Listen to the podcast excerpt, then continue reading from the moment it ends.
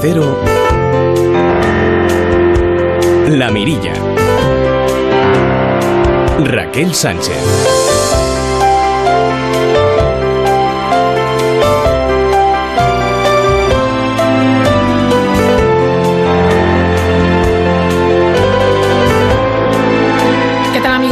¿Cómo están? Muy buenas noches. Esta noche nuestra mirilla se convierte en ojo de buey. Miramos a través de este ventanuco náutico y vemos mar, el mar de la esperanza o el mar de la desolación. La suerte de los náufragos migrantes del Open Arms todavía es incierta. Esta noche precisamente hablaremos de las personas sin refugio y más concretamente nos vamos a centrar en las mujeres y en los niños que sufren, por el hecho de serlo, una doble vulnerabilidad.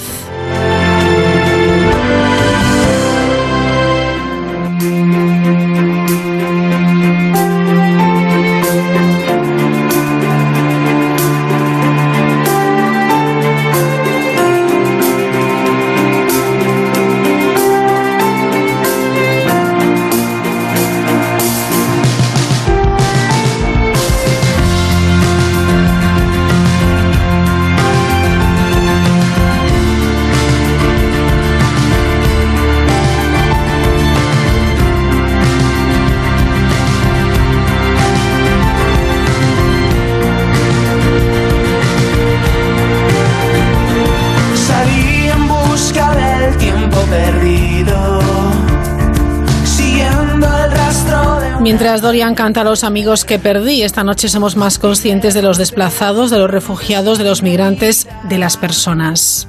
De la que nadie quiere conocer. Conoceremos también las vacaciones en paz que traen a España cada verano miles de niños y niñas saharauis.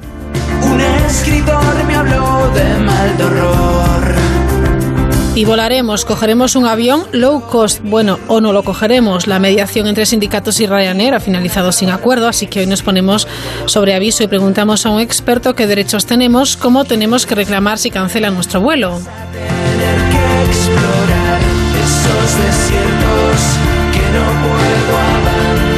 Y del cielo a la carretera, esta noche en nuestra sección Ponle freno de seguridad vial hablamos de los ciclistas, las normas que conocemos y las que no conocemos, que son unas cuantas.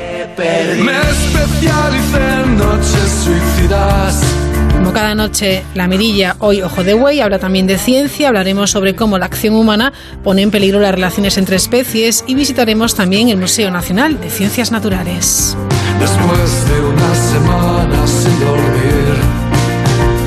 Les invitamos a que se asomen a la mirilla, un par de horas de radio hasta las 11, las 10 en Canarias comenzamos y lo hacemos como cada noche con las noticias que ha pescado en redes nuestra marinera de excepción, Mercedes Ortuño. Mercedes, ¿qué tal? Muy buenas noches.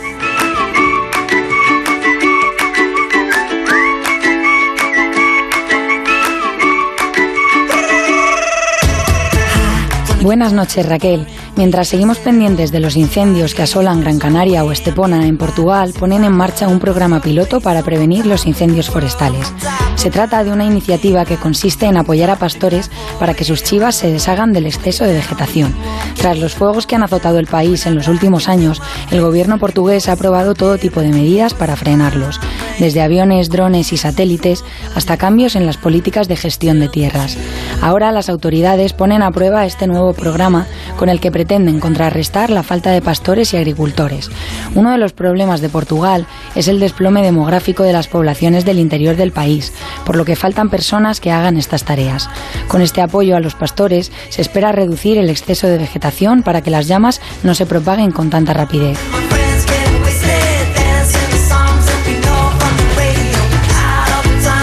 Buscan en Texas a una mujer acusada de infiltrarse en bodas para robar los regalos de novios. La policía local del condado de Comal ha comenzado su búsqueda tras haber sido acusada la mujer de colarse en al menos cuatro bodas del distrito de Comal y de los colindantes. Las denuncias señalan que se hace pasar por una invitada y así logra robar los regalos de los recién casados. Una organización de voluntarios que recoge denuncias ciudadanas ha iniciado una campaña para poder localizar a la supuesta ladrona, que ya ha sido identificada gracias a las cámaras de seguridad de los distintos eventos. Además, la policía de Comal ofrece un una recompensa de hasta 4.000 dólares para quienes ayuden a encontrar a la ladrona, apodada la intrusa de las bodas.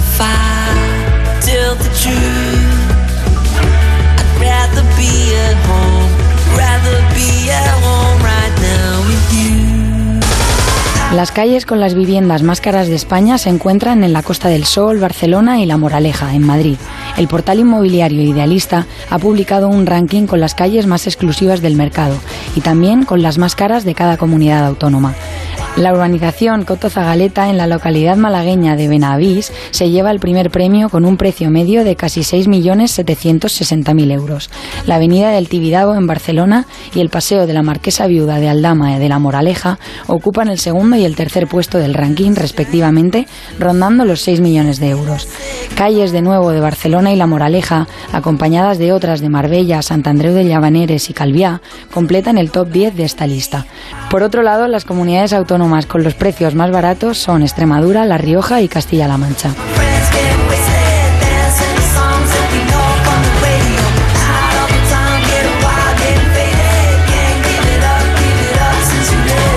Google y Microsoft siguen de cerca los pasos de una pequeña programadora de 11 años. Samaira Mekta es la fundadora y directora ejecutiva de Coder Bunnies, una compañía que enseña programación a través del juego. La joven estadounidense es ya una experta divulgadora, gracias a sus simplificaciones de cuestiones complejas a través de juegos de mesa, charlas y talleres. Ella misma nos explica de manera sencilla qué es la programación en una entrevista con Vodafone. Si te das cuenta, la programación es solo una serie de pasos que se utilizan para resolver un problema en concreto. Hay dos maneras de enfocarlo. O lo ves como hacer una aplicación con líneas infinitas de código o como una manera simple de resolver un problema. El pianista James Rhodes lleva varios años siendo una estrella en Twitter. Todo comenzó compartiendo mensajes en los que mostraba su amor por España y por Madrid. Con el tiempo, sus tweets han ido entrando en temas más serios y ha usado su tirón para reivindicar, por ejemplo, la necesidad de que haya más leyes que protejan los derechos de niños y niñas. Ahora, con la emergencia humanitaria del barco Open Arms, el pianista no ha perdido la ironía que lo caracteriza para trolear a Santiago Abascal. Trolear, para quienes no estén familiarizados con el lenguaje tuitero, es vacilar a alguien, dedicarle mensajes provocadores y con sorna. Rhodes, que tiene casi 200.000 seguidores en Twitter, ya hizo una donación a Open Arms en nombre de Isabel Pérez Moñino, concejala y portavoz de Vox en el Ayuntamiento de Fuenlabrada, a raíz de unas declaraciones de la política. Hoy el pianista ha aprovechado un tuit en el que el presidente y diputado de Vox arremete contra la ONG española para donar otros mil euros de parte de Abascal. James Rhodes ha compartido una captura de pantalla de un diploma con el que Open Arms agradece formalmente a Santiago Abascal Conde la cantidad recibida.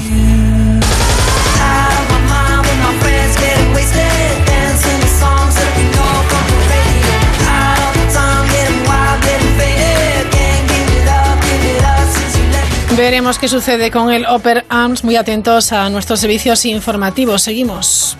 Para participar en la mirilla, la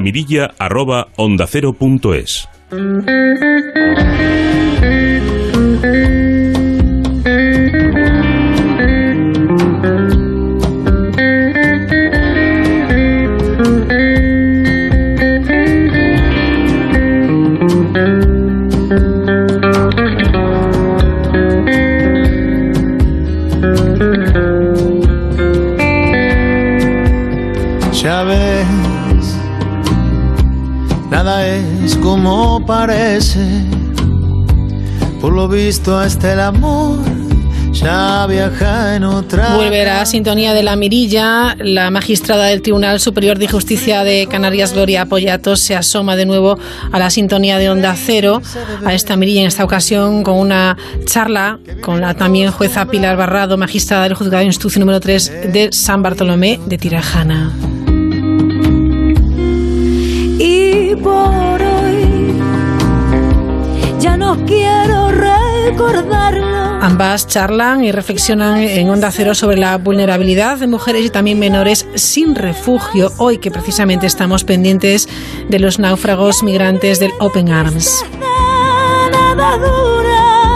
Una doble vulnerabilidad en casos de conflicto bélico, según detalla Gloria Pollatos. Hoy traemos una invitada de la que íbamos hace mucho tiempo detrás de ella para que nos muestre la cara más experimentada de lo que es la situación de doble vulnerabilidad que padecen las mujeres y menores sin refugio y también eh, visibilizar eh, lo terrible que es algo silenciado históricamente, como bien dices, que es la violencia sexual extrema que se inflige a las mujeres en tiempos de guerra, que es una batalla que se perpetra en el cuerpo de ellas, que son en definitiva el botín de una guerra que es decidida, financiada y ejecutada por hombres. Yo siempre que puedo digo que son miles, millones las víctimas de violaciones de todos los tiempos. Fíjate que ya la Biblia habla de la violación en tiempos de guerra, incluso Heródoto y Homero, ya antes de Cristo, se habla de la violencia eh, sexual en tiempos de guerra, pero en cambio ha sido el delito más impone de la historia de la humanidad. Fíjate que hasta 93-94, con el genocidio de Ruanda, el Tribunal Penal Internacional no identificó como mm, delito constitutivo de genocidio o forma de tortura eh, la utilización de la violencia sexual masiva, como se utilizó en este caso, además para evitar que, es decir, como una estrategia para impedir los nacimientos dentro del grupo, porque estas sociedades, aquí en este caso, la etnia se adopta por la identidad del padre. Por tanto, si tú violas a las mujeres para dejarlas embarazadas, impides dar a luz al hijo en el seno del propio grupo. Ni hablar eh, también, mm, podríamos hablar también de la guerra de Bosnia, que se calcula que hubo entre 20.000 y 50.000 violaciones, la guerra del Congo, con una aproximación de 500.000 eh, violaciones, se dice pronto, Sudán del Sur, que es uno de los sitios más terroríficos donde se ha utilizado como arma de destrucción masiva la utilización de violaciones masivas. Eh, las, los militares son entrenados para violar y, por supuesto, Colombia o Guatemala, que es para mí el ejemplo más paradigmático de esta agresión sexual. Y la magistrada Pilar Barreda concreta la situación de las personas que llegan a nuestro país, por ejemplo, a Canarias, por ejemplo, en Patera.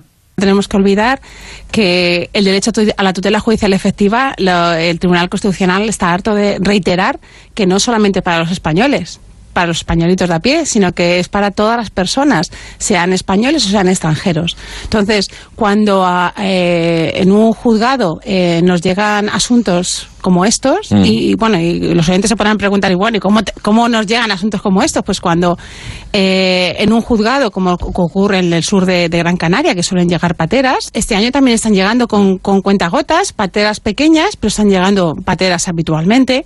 O el año pasado hubo una semana que llegaron una patera de 150 personas y, otra de 165 o sea que son muchas personas y son muchas historias. Bueno, pues podríamos, eh, eh, principalmente, la norma general es que eh, cuando ellos llegan y ellas llegan a Canarias, la policía pasa a los integrantes de Zapatera al juzgado de instrucción del partido judicial donde llegan eh, para eh, porque solicitan el internamiento en un centro de internamiento de extranjeros.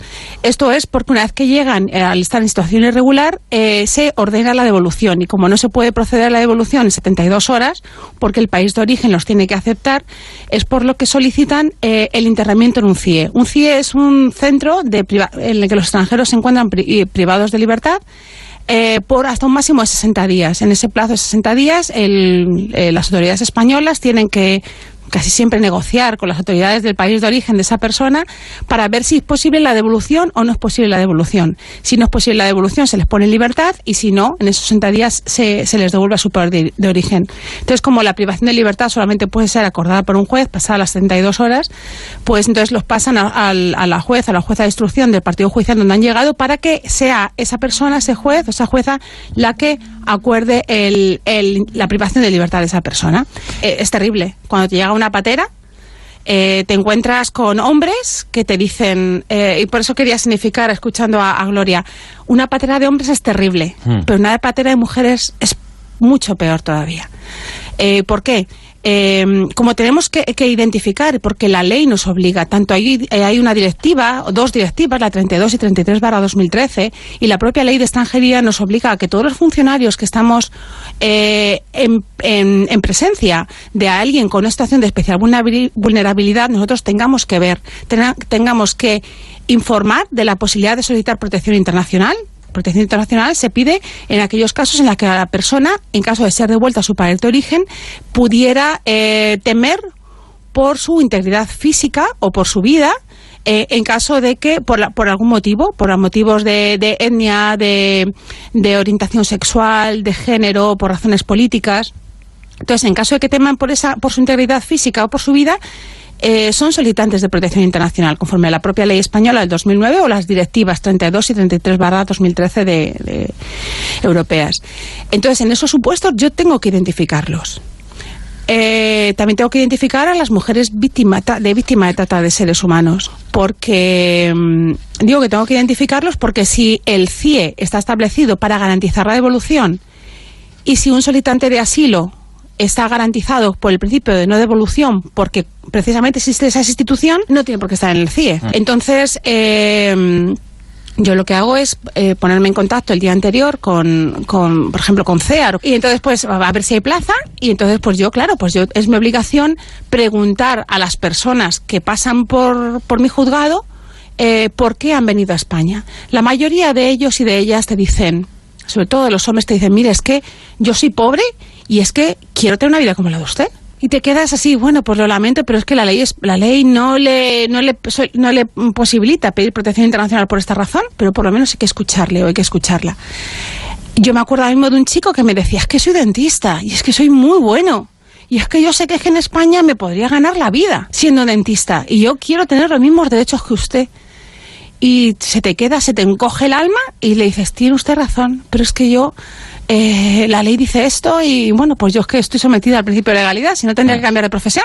Pero hay supuestos en los que piden protección internacional o son mujeres víctimas de trata de seres humanos. Como decía, eh, los hombres eh, casi todos te dicen estas situaciones económicas. Un trabajo complicado el de estas eh, juezas y que, bueno, ponía de manifiesto en esta charla con nuestro compañero de Canarias en la onda de Onda Cero, Sergio Miro. Concretaba eh, la magistrada Pilar Barreda un caso concreto en este mismo año, concretamente en el mes de mayo. Eh, hace poco, en mayo, vino una patera, el 16 de mayo, llegó a Gran Canaria una patera con muchas mujeres, no, era, no es habitual. Había 11, entre 35 personas, eran 11 ciudadanos marroquíes y el resto subsaharianos, de los cuales tres eran hombres, cuatro niños y el resto mujeres. Entonces, eh, bueno, ocurrió que llegando a la costa, los ciudadanos marroquíes eh, se fueron de la patera y las dejaron allá a la deriva. De manera que intentando llegar a la costa fallecieron dos mujeres y una bebé de 13 meses de edad yo quería significar, sobre todo de cara al internamiento, que, que, es terrible tomar declaraciones a esas mujeres. De hecho, yo tuve que parar varias veces porque yo no podía con tanta miseria. Es horrible y yo la verdad es que no sé lo que, lo que es el, el miedo hasta que no he visto la cara de esas mujeres. Detrás de esas historias todas te dicen, mira, yo he venido porque me violaron, me quedé embarazada y me obligaron a abortar. Eh, o, me obligaban a casarme con no sé quién y yo no quería, o soy VIH positivo y es que yo venía a España porque yo me quiero curar, yo quiero tener la misma medicación que tienen ustedes, que dicen que tienen ustedes.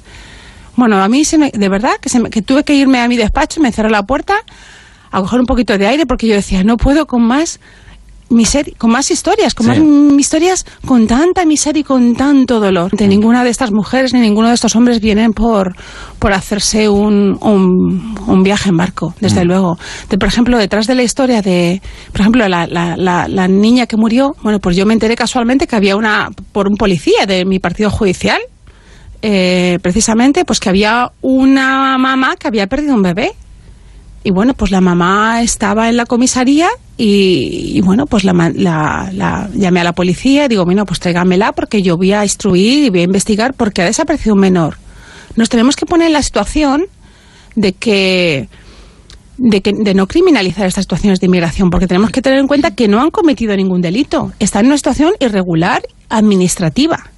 Pero yo, por mi experiencia, es que, bueno, les acompaña la policía pero vamos, podrían, ninguno se echa a correr, ninguno es agresivo ni agresiva, que son gente pues como, pues como tú, como yo y como Gloria, que no, que no hay ninguna diferencia. Entonces, y, imaginaos, yo, estos días yo lo decía en mi juzgado, imagínense que hay un grupo de, de extranjeras, finlandesas, por ejemplo, un grupo de finlandesas que están en el sur de vacaciones y que contratan con un señor de aquí de Canarias o donde sea, una excursión por barco para ver el puerto de Mogán, Puerto Rico, Amadores, y van con sus niños. Entonces, en un momento dado, el señor que le está dando la vueltita por el barco se va y las deja a la deriva. Ellas no saben, no tienen ni idea de navegación y tampoco saben nadar.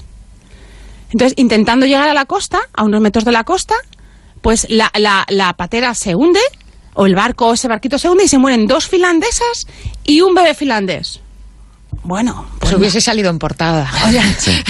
Claro, me hubieran llamado, hubieran llamado al juez de guardia enseguida y hubiera ido a la policía judicial. hubiera- Pues en estos casos no se hace y hay un real decreto, hay un real decreto que es el 32 2009 que establece un protocolo para la policía científica y para el Instituto de Medicina Legal en el que se ha de, de- establece cómo se ha de tratar eh, los- las situaciones en las que hay víctimas múltiples y eh, bueno pues ese no no, no se cumple pues hay que cumplirlo. Y yo es mi obligación si en mi partido judicial se han producido tres fallecimientos con una situación en la que yo tengo un patrón que se ha ido que las ha dejado a la deriva yo tengo que investigarlo y tengo que instruirlo pues como si fueran dos finlandesas vamos Sí. faltaría más no tengo ninguna duda por eso que el trato es el, el- el normal el que corresponde Las palabras de la magistrada Pilar Barrado, que cuenta finalmente qué pasó con, este caso que nos contaba, esta mujer que perdió a su bebé.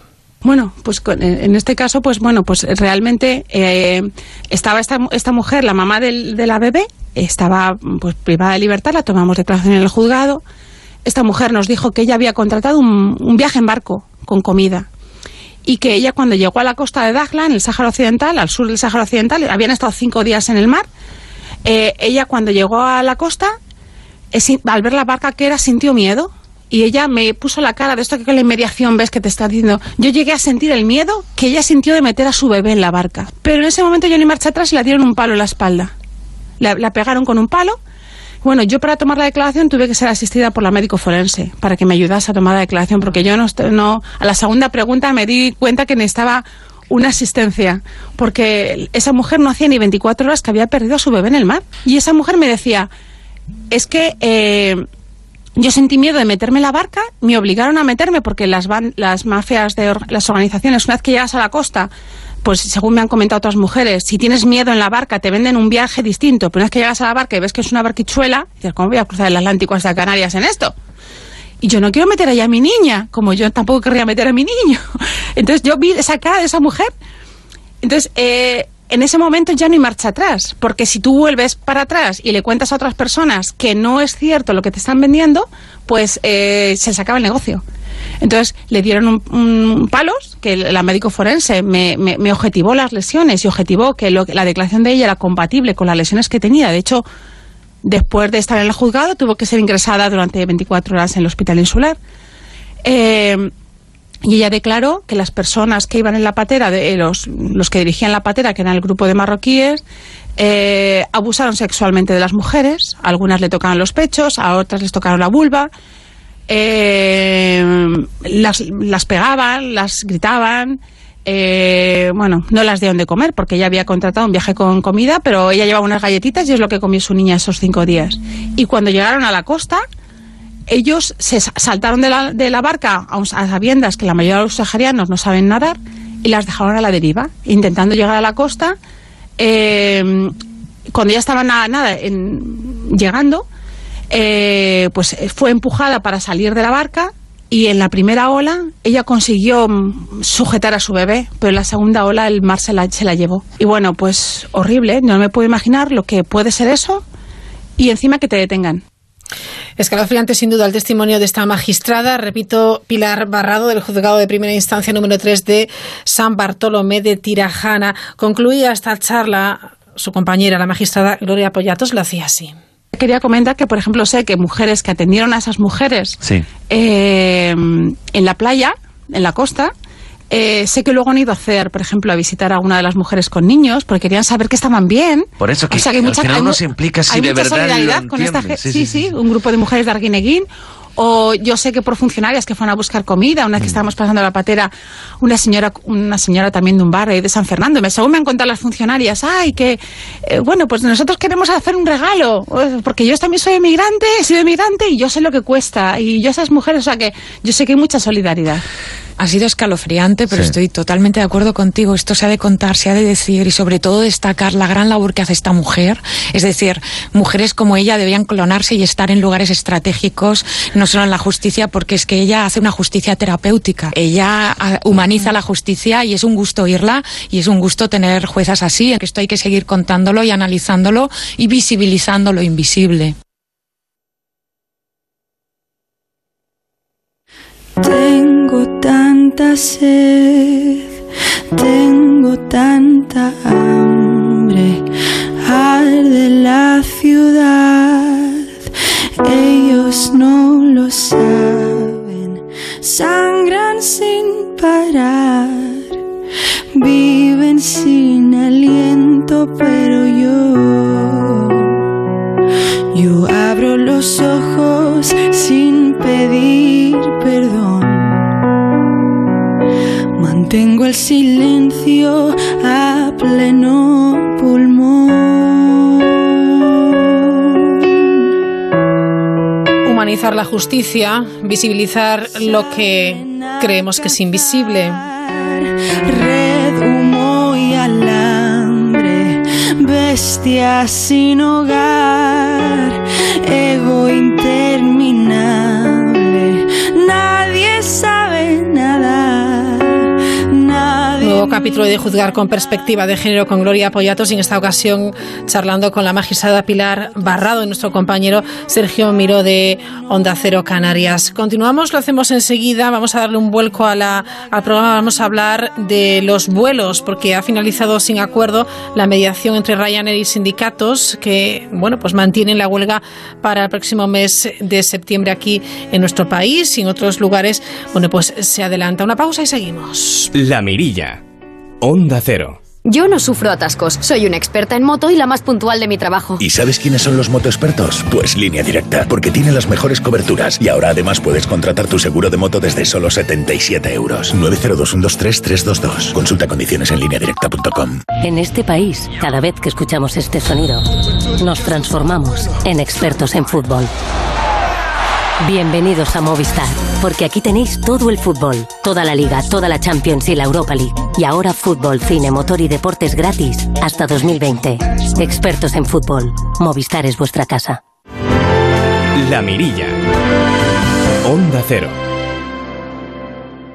Hablamos de los derechos de los eh, pasajeros, de los viajantes que cogen un, un vuelo, ese vuelo se cancela. ¿Qué sucede? Cuáles son sus derechos. Estamos muy pendientes de aerolíneas como por ejemplo la aerolínea low cost Ryanair, que podría verse afectada por huelgas estas vacaciones de verano, tanto pilotos como tripulantes de cabina de España, Portugal, Reino Unido siguen sin llegar a acuerdos con la compañía, así que eh, si nada lo impide, habrá huelga a partir de mañana mismo y hasta el día 25. Los pilotos comenzarán una huelga en Portugal, también en Reino Unido se han convocado dos paros, no de 48 horas y también otro de 72. En España, los sindicatos, pues bueno, han eh, preavisado que van a realizar huelga en las 13 bases de la compañía en el próximo mes de septiembre. Nos vamos hasta AirHelp. Saludamos a su directora de comunicación global, es Paloma Salmerón. Paloma, ¿qué tal? Buenas noches. Hola, buenas noches. Un, sal un, saludo a todos. Bueno, los pasajeros sabemos qué derechos tenemos si los vuelos, por ejemplo, en esta en este caso de Ryanair, son afectados, son cancelados. Por desgracia, no. La mayoría de los pasajeros no saben sus derechos. Y, bueno, una gran parte de la razón por la que esto pasa es que los derechos son complicados, eh, la ley es difícil de descifrar y, por lo tanto, pues no es un tema muy atractivo, pero sí que es verdad que cuando nos encontramos ante situaciones como esta, en las que las huelgas que esperamos afecten a muchos españoles en septiembre eh, y las otras huelgas que también afectan a españoles, aunque sean en Portugal y, y en Reino Unido y en Irlanda, pues en estos momentos sí que conviene eh, saber los derechos. Y, y, bueno, nosotros desde AirHelp nos gusta animar a la gente a que pueden visitar nuestra página airhelp.com para, para eh, saber un poquito más sobre sus derechos y, y, bueno, y ayudarles en lo que podemos. Es curioso porque a veces por desconocimiento, eh, bueno, pues, pues, perdemos la ocasión de recibir una indemnización que merecemos porque ese vuelo nuestro que eh, ha sido cancelado y bueno, nos ha fastidiado una reunión o unas vacaciones o lo que sea, ¿no?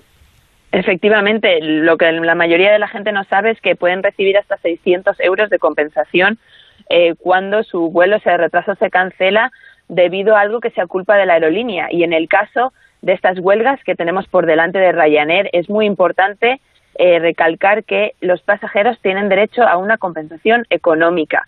Nosotros esperamos y sabemos por experiencia propia que Ryanair lo va a negar.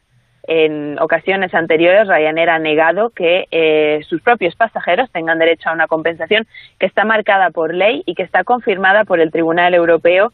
Eh, y bueno, esperamos que haya una pequeña lucha por delante, pero desde AirHelp nos gusta animar a que la gente luche por esos derechos porque 600 euros no es poco, en absoluto. Y, y, bueno y desde AirHelp pues pues podemos ayudar a esos pasajeros que no quieran enfrentarse a la lucha con Ryanair y que y, dejarnos todo el papeleo a nosotros.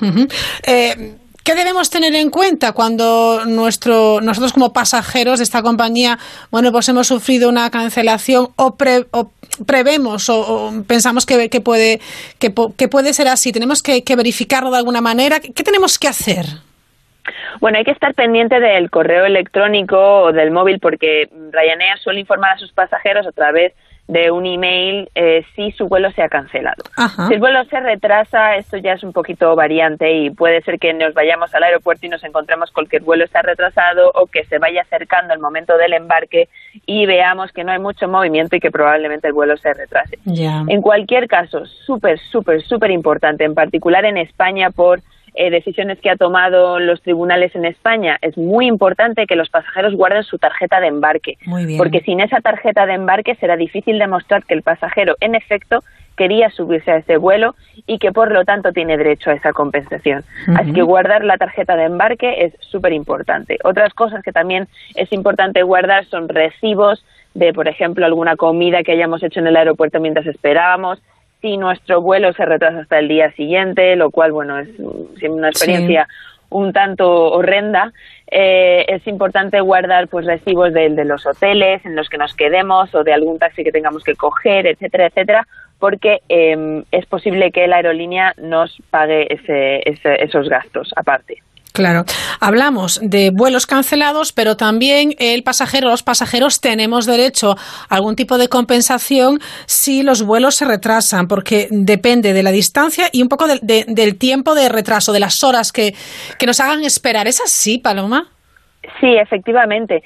Si el vuelo se retrasa más de tres horas, O sea, si la hora de llegada, el momento en el que abren la puerta de embarque, es tres horas después de la que teníamos marcada al comprar el billete, entonces ese pasajero ya puede tener derecho a compensación. Da igual que el vuelo se haya cancelado, que se haya retrasado, si nuestro vuelo se cancela y el vuelo alternativo que nos provee la aerolínea es hasta tres horas después, de, desde tres horas después, perdón, de la hora en la que suponía que teníamos que llegar con el billete inicial, entonces tenemos derecho a compensación también. Siempre es ese número de tres horas el que hay que tener en cuenta. Y también es muy importante saber que eh, aunque ese retraso no llegue a las tres horas, a partir de las dos horas, dependiendo de la distancia del vuelo, también tenemos derecho a que la, aerolínea nos cuide, por así decirlo. Entonces tenemos derecho a que nos dé pues un voucher para alguna comida o bebida, que nos proporcione acceso a internet y que nos den hasta dos llamadas telefónicas.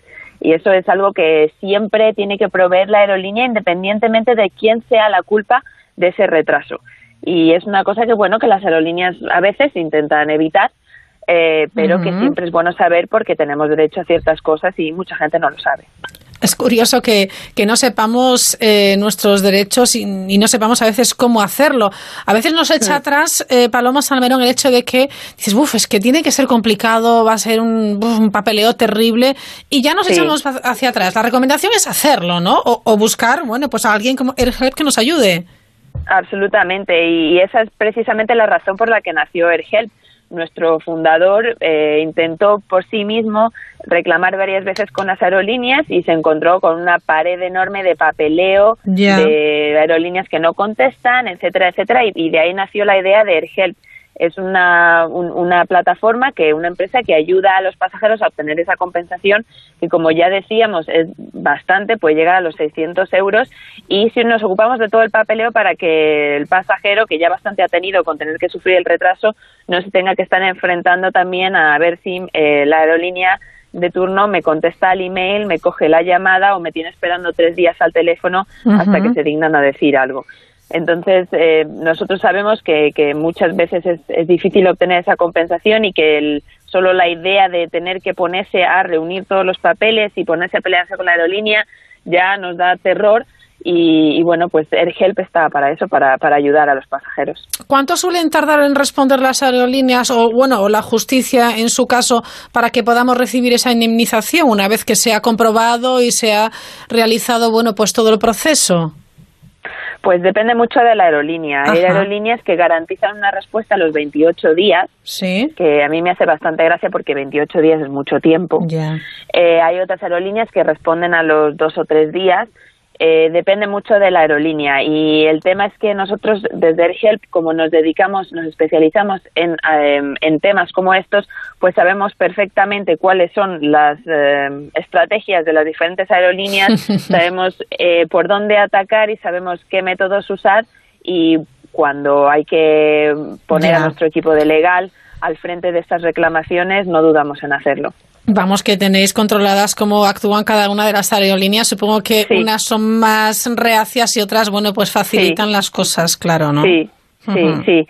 Sí, de hecho nosotros una vez al año publicamos un estudio que Sí. se llama AirHelp Score en el que hacemos un ranking de todas las aerolíneas y en cuanto a muchas cosas, la puntualidad, el tipo de servicio que ofrecen y cómo de buenos son a la hora de ayudarnos en los momentos de necesidad como Ah. es un retraso, una cancelación o una huelga. Como os podéis imaginar, Ryanair no figura muy bien en Mm. el ranking. Ya. Eh, entonces podemos esperar que las reclamaciones sean problemáticas. Eh, estamos casi seguros de que Ryanair eh, se va a negar a pagar esas compensaciones en un principio, pero eh, la ley es muy clara. El Tribunal Supremo Europeo fue muy claro cuando en abril del año pasado dijo que estas huelgas tienen derecho a compensación y por lo tanto nosotros no tenemos duda de que Ryanair tendrá que aba- acabar pagando esa compensación que se merecen sus propios pasajeros. Además, si no hay acuerdo y hay huelga efectivamente en los próximos, aquí en España en, en septiembre, eh, ahora Mm. ya la hay, bueno, pues estamos en un tema de Portugal, Reino Unido y demás. Eh, pre- ¿Prevéis muchas eh, reclamaciones? Sí, sí, la verdad es que sí. 13 días, perdón, 10 días son muchos días de huelga. En septiembre, en 13 bases, eh, que son todas las bases en las que la compañía opera en España, esperamos que sea muy problemático y esperamos que, que haya mucha gente con, con retrasos o cancelaciones, por desgracia. Esperemos que se solucione, esperemos que haya un acuerdo de, de última hora, pero si no es así, pues bueno, Bueno, pues haremos todo lo posible para ayudar a los pasajeros, efectivamente. Por cierto, Paloma, pasajeros que tienen hasta tres años para reclamar una compensación económica tras una interrupción Sí. del vuelo, que eso es importante saberlo también, ¿eh? Efectivamente, porque bueno, puede ser que a lo mejor no nos afecte esta huelga, pero puede ser que en el pasado hayamos tenido un vuelo que nos haya hecho llegar tarde a esa reunión, ha arruinado las vacaciones que tanto nos merecemos y por lo tanto nosotros siempre animamos a que echemos cinco minutos de pensar si, si puede ser que tengamos algún vuelo y luego nosotros en la herramienta que tenemos en ergel.es, Ujú. que es nuestra página web, la gente puede comprobar muy rápidamente en tres minutos si ese vuelo tenía derecho a compensación, así que yo creo que merece la pena echarle tres, cinco minutos y tener la posibilidad de, de- de tener 600 euros en compensación que, nos merecemos por ley. Muy bien, pues Paloma Salmerón, directora de comunicación global de AirHelp, gracias por estar esta noche con nosotros y seguiremos, por supuesto, muy pendientes de, del tráfico aéreo y de esta posible huelga de Ryanair. Muchísimas gracias. Gracias a vosotros, un saludo. Un saludo. En Onda Cero, La Mirilla. Raquel Sánchez.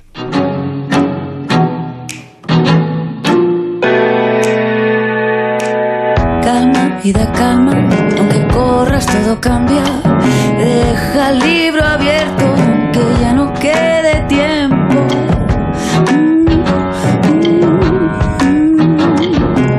Muerde, vida, muerde lo que busca, lo que crece.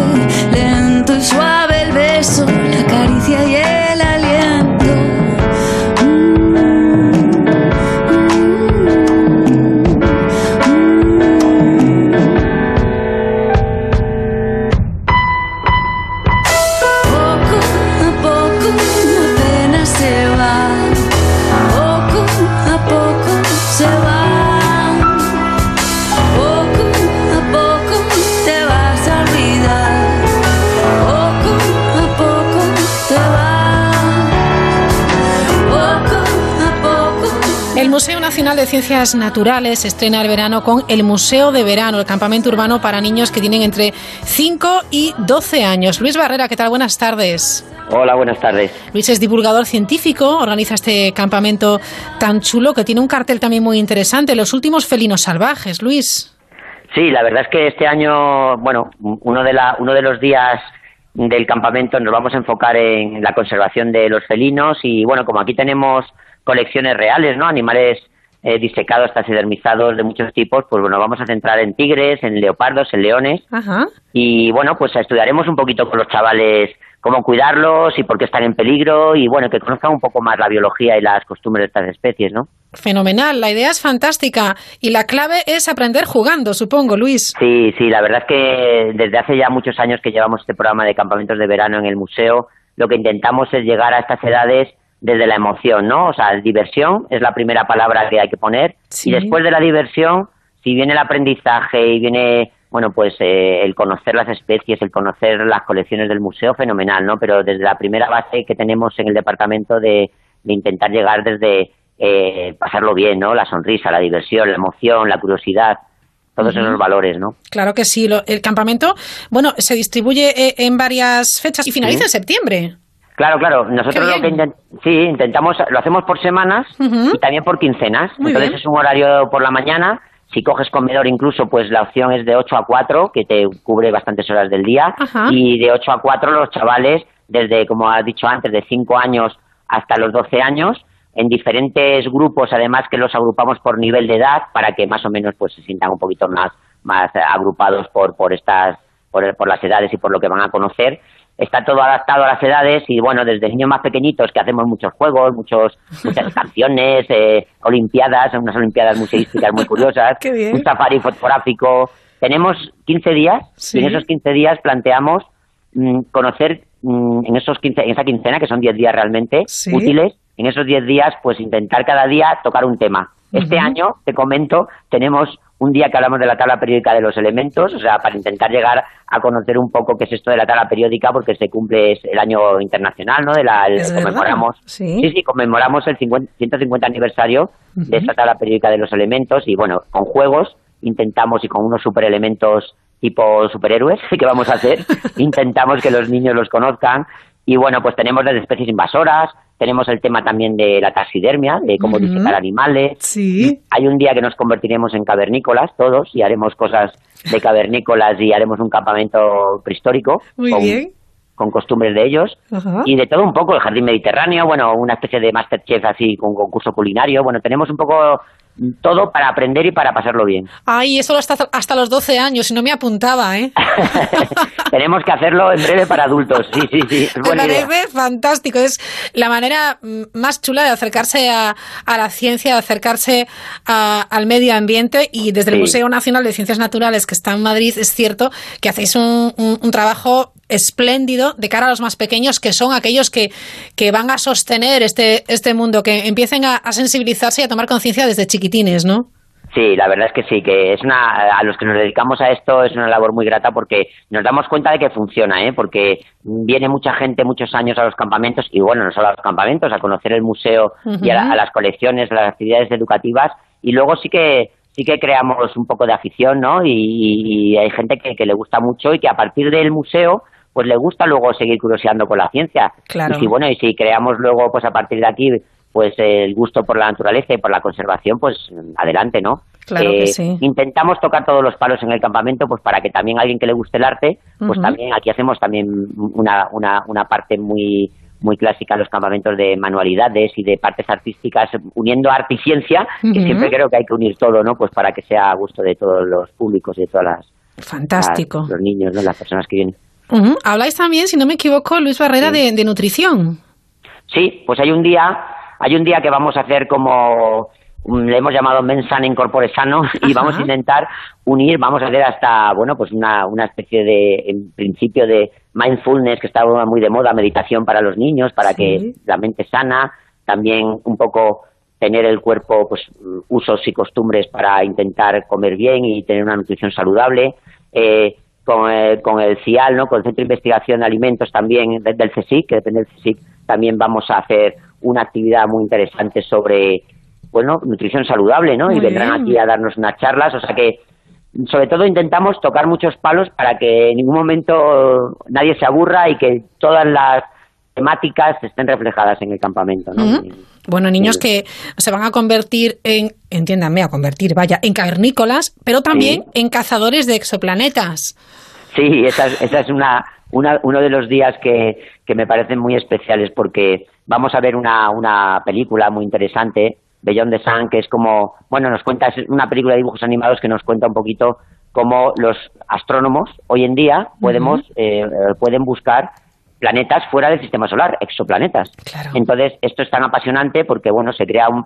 Aparte de explicar la parte más técnica, que a los más mayores les gustará, pero con los más pequeños también haremos juegos, haremos manualidades y les enseñaremos esto de una forma muy divertida, ¿no? Cómo pueden cazar exoplanetas e imaginarse otros mundos fuera del sistema solar, que hoy en día sabemos que existen, claro, que hay otros planetas. Claro que sí. ¿Desde cuándo, desde qué año lleváis organizando ese tipo de campamentos de verano? Bueno, pues ya llevamos ya muchos años, desde el año 2000 empezamos ya a hacer campamentos y llevamos ya, pues bueno, prácticamente. Sí, sí, sí, sí. Y llevamos y llevamos ya mucha mucha experiencia. Esto ha ido aumentando poco a poco. Al principio empezamos con grupos más reducidos y ahora el museo ya tiene, bueno, pues tenemos ya un planteamiento con muchas aulas, con muchos espacios donde podemos trabajar con los chavales y ya, y ya bueno, pues acogemos al final del campamento, a, lo mejor habrán pasado por aquí casi 350 niños, que no está mal, ¿no? Para, para, lo que, para lo que el museo es, porque el museo tampoco es un museo no es muy, muy grande de superficie, ¿no? De espacio. Es fantástico. ¿Y la respuesta en todos estos años que, habéis ido percibiendo? ¿Salen los niños contentos, entusiasmados? ¿Conseguís despertar esa curiosidad?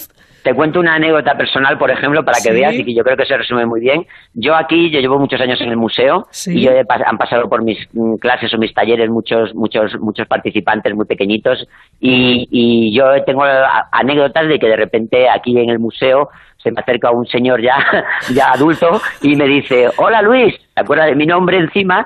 Y me dice, me dice, oh, es que no te acuerdas de mí, pero yo estuve muchos años viniendo de niño, Oscar me llamo, y sabes que ahora soy biólogo y he estudiado la carrera de biología y me gustó mucho esto y tal, y a partir de ahí me dediqué un poco a Ay, estudiar. qué bonito. Entonces eso es algo que claro que te, te gusta, ¿no? Cuando lo oyes, evidentemente, hacemos, ese tipo de labor la hacemos más para, para divertir y para divulgar la ciencia, pero si luego, como te decía, pues llega más allá y hay niños o hay chavales, chavalas que luego a partir de ahí pues se les abre una, una, una afición por, por seguir y, luego más adelante. se convierte una carrera, en vocación. Vocaciones científicas, sí, animar un poco a esas vocaciones científicas que aquí en España la ciencia yo creo que hay que intentar animar a, a mucha gente, ¿no? Que se dedica, aunque está la cosa complicada, ¿no? Pero luego, bueno, pues la gente sale adelante, ¿no? Y puede seguir, si le pone ánimo y lucha con, con su, con su actitud, pues puede seguir ese tipo de carreras, ¿no? Dime, dime por favor, Luis, que hay muchas niñas también, muchas mm, mujeres, pues muchas chicas. Más, más, ya, te lo digo, más niñas que niños. Anda. Y, y es verdad que luego eso también se ve reflejado en la realidad de hoy en día de las facultades, ¿no? Y,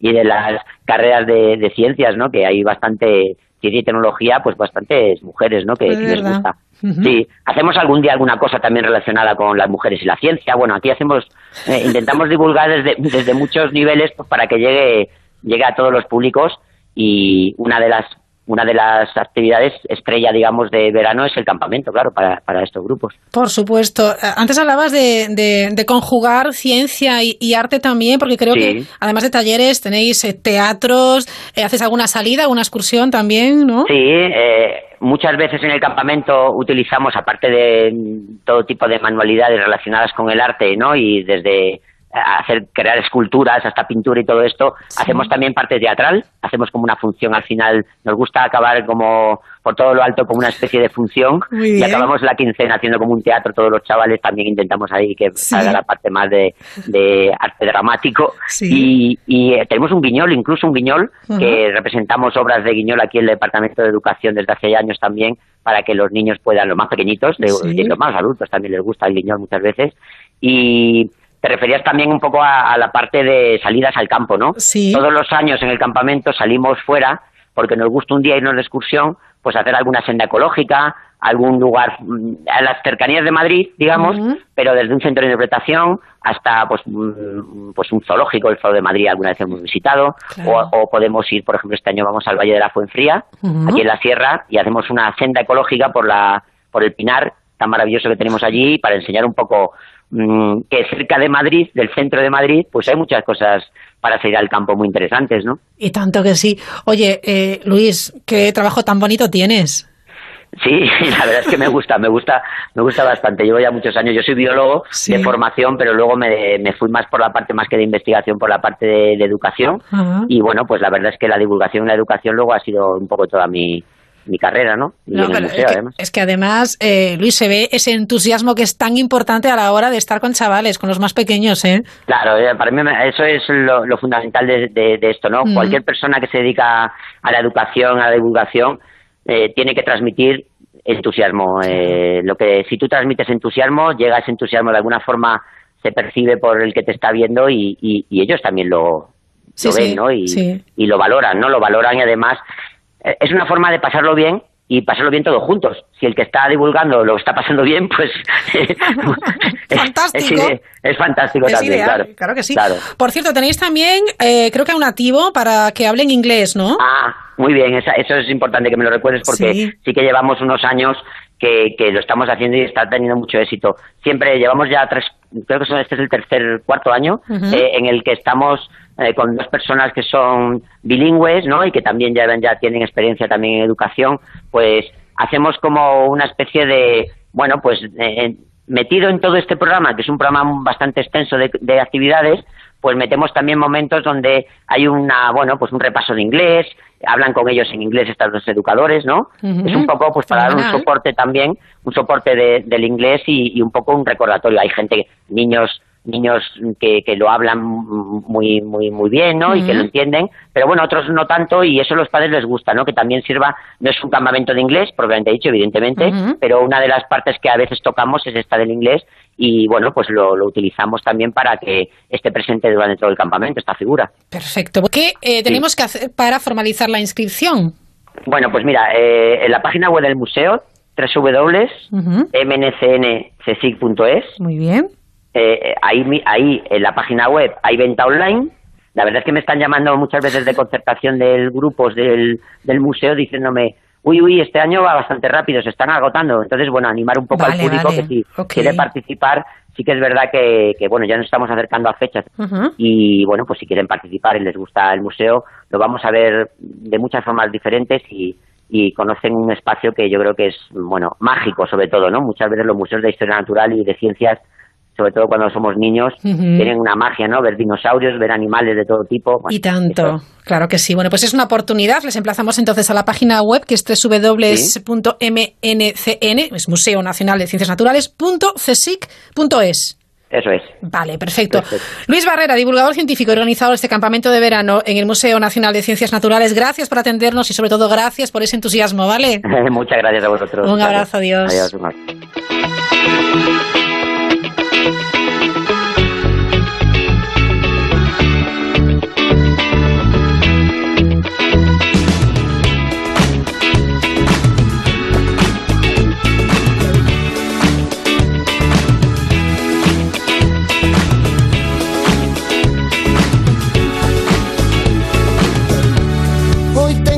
Decir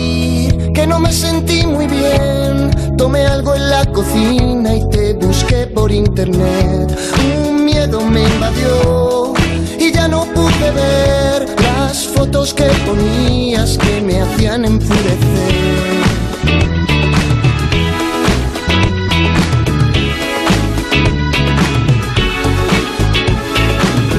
Siempre estuvo tras de mí con la música de Lori Meyers llegamos a las noticias de las 10, eh, muy pendientes de si hay o no novedades respecto al, al Open Arms, mientras las entidades Caravana Orin Frontiers y Stop Mare Mortum han colgado eh, esta tarde ante el consulado italiano en Barcelona una pancarta con un lema en el que dice, en el que reclama abrir el puerto de Lampedusa primero las personas.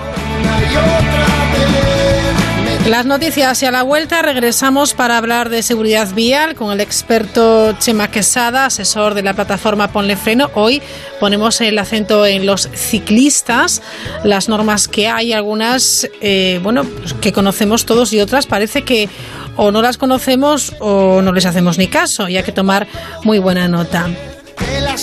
Y también estará con nosotros el investigador del CSIC, Pedro Jordano. El tiempo pasará. Lo dicho, las noticias y en 5 o 6 minutos volvemos aquí en La Mirilla. me has hecho.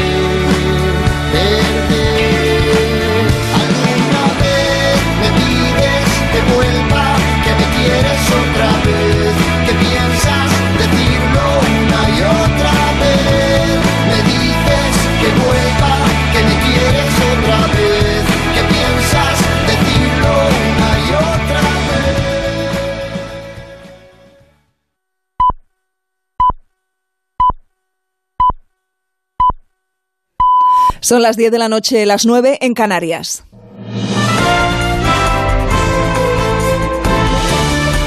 Noticias en Onda Cero.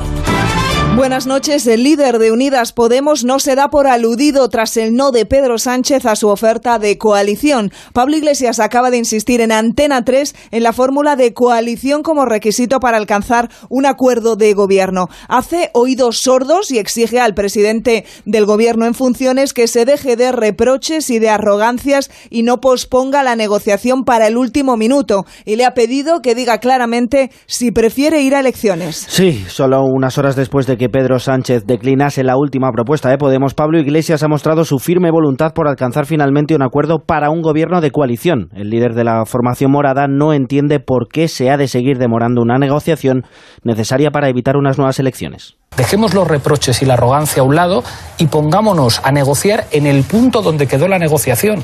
Porque todo el que sabe algo de política sabe que una coalición no se puede negociar en 48 horas. Por lo tanto, pongámonos ya a negociar. Nosotros hemos aceptado la exigencia más inaceptable del PSOE, que era un veto personal. A partir de ahí, yo creo que no tienen excusas. Y si quieren elecciones, que lo digan abiertamente.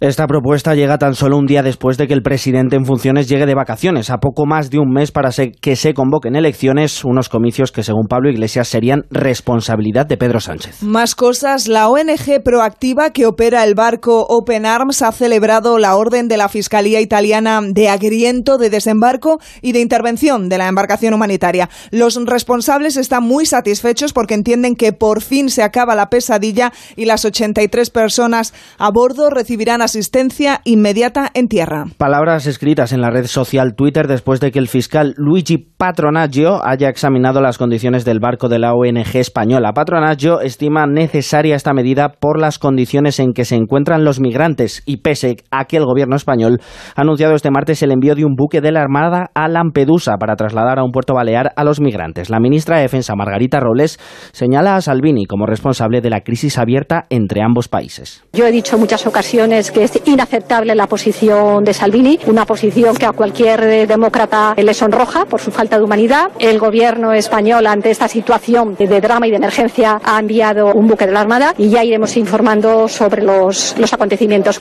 Palabras de Robles antes de conocer el giro de los acontecimientos con la decisión de la Fiscalía siciliana. Y todo sucede el día en el que se deshace el propio gobierno italiano. El primer ministro Giuseppe Conte ha anunciado en el Senado, en una sesión clave con motivo de las desavenencias políticas que atraviesa el país, que presenta su dimisión al presidente de Italia, a Sergio Mattarella. Conte ha criticado duramente a Matteo Sal- Salvini y le ha acusado de irresponsable por haber desencadenado a su juicio una crisis de gobierno en un momento delicado para el país. Debo hoy concluir que la decisión de la Liga ha sido solicitar la inmediata calendarización de una moción de censura. Las declaraciones y comportamientos acontecidos los últimos días, las últimas semanas, me obligan a interrumpir aquí este gobierno.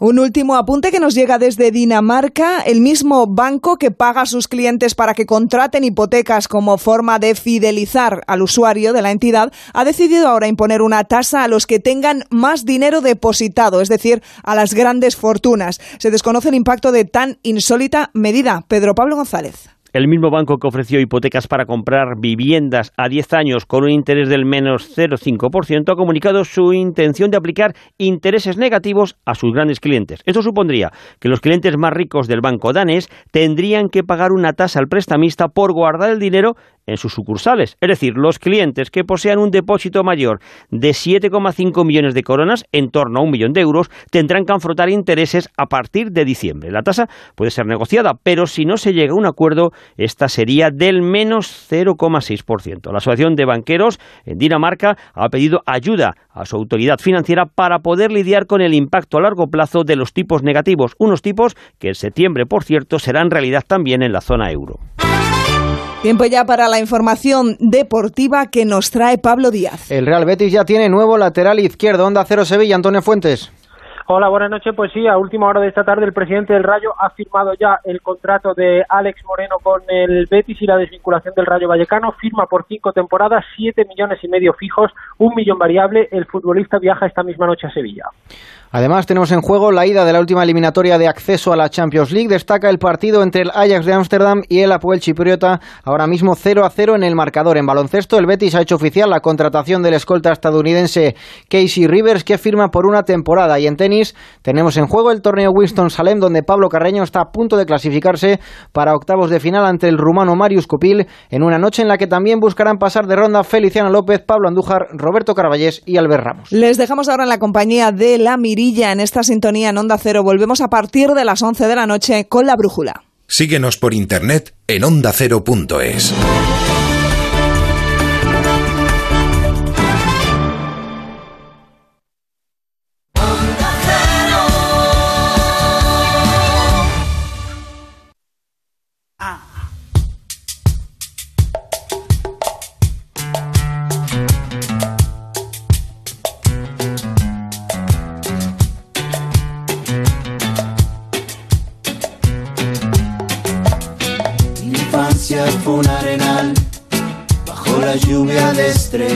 La Mirilla. Onda Cero. Mirando a la luna llena. A mí me gusta pintar el cielo con una acuarela. Imaginar la libertad. Esa palabra que vuela. Como cada semana nos ponemos en contacto con el asesor de contenidos de la plataforma Ponle Freno, Chema Quesada. Chema, ¿qué tal? Muy buenas noches. Hola, buenas noches. Bueno, hoy hablamos de ciclistas. Son muchas las personas que aprovechan la temporada estival, el buen tiempo, para sacar la bicicleta del garaje o para alquilar una bicicleta allá donde van de, de vacaciones. Pero hay unas normas que hay que cumplir y, sobre todo, bueno, pues llevar la bicicleta con un poco de sentido común, Chema. Pues sí, eh, los ciclistas son uno de los denominados colectivos vulnerables, entre los que, como sabes, están pues los usuarios de vehículos de movilidad personal, las bicicletas, los peatones y las motocicletas.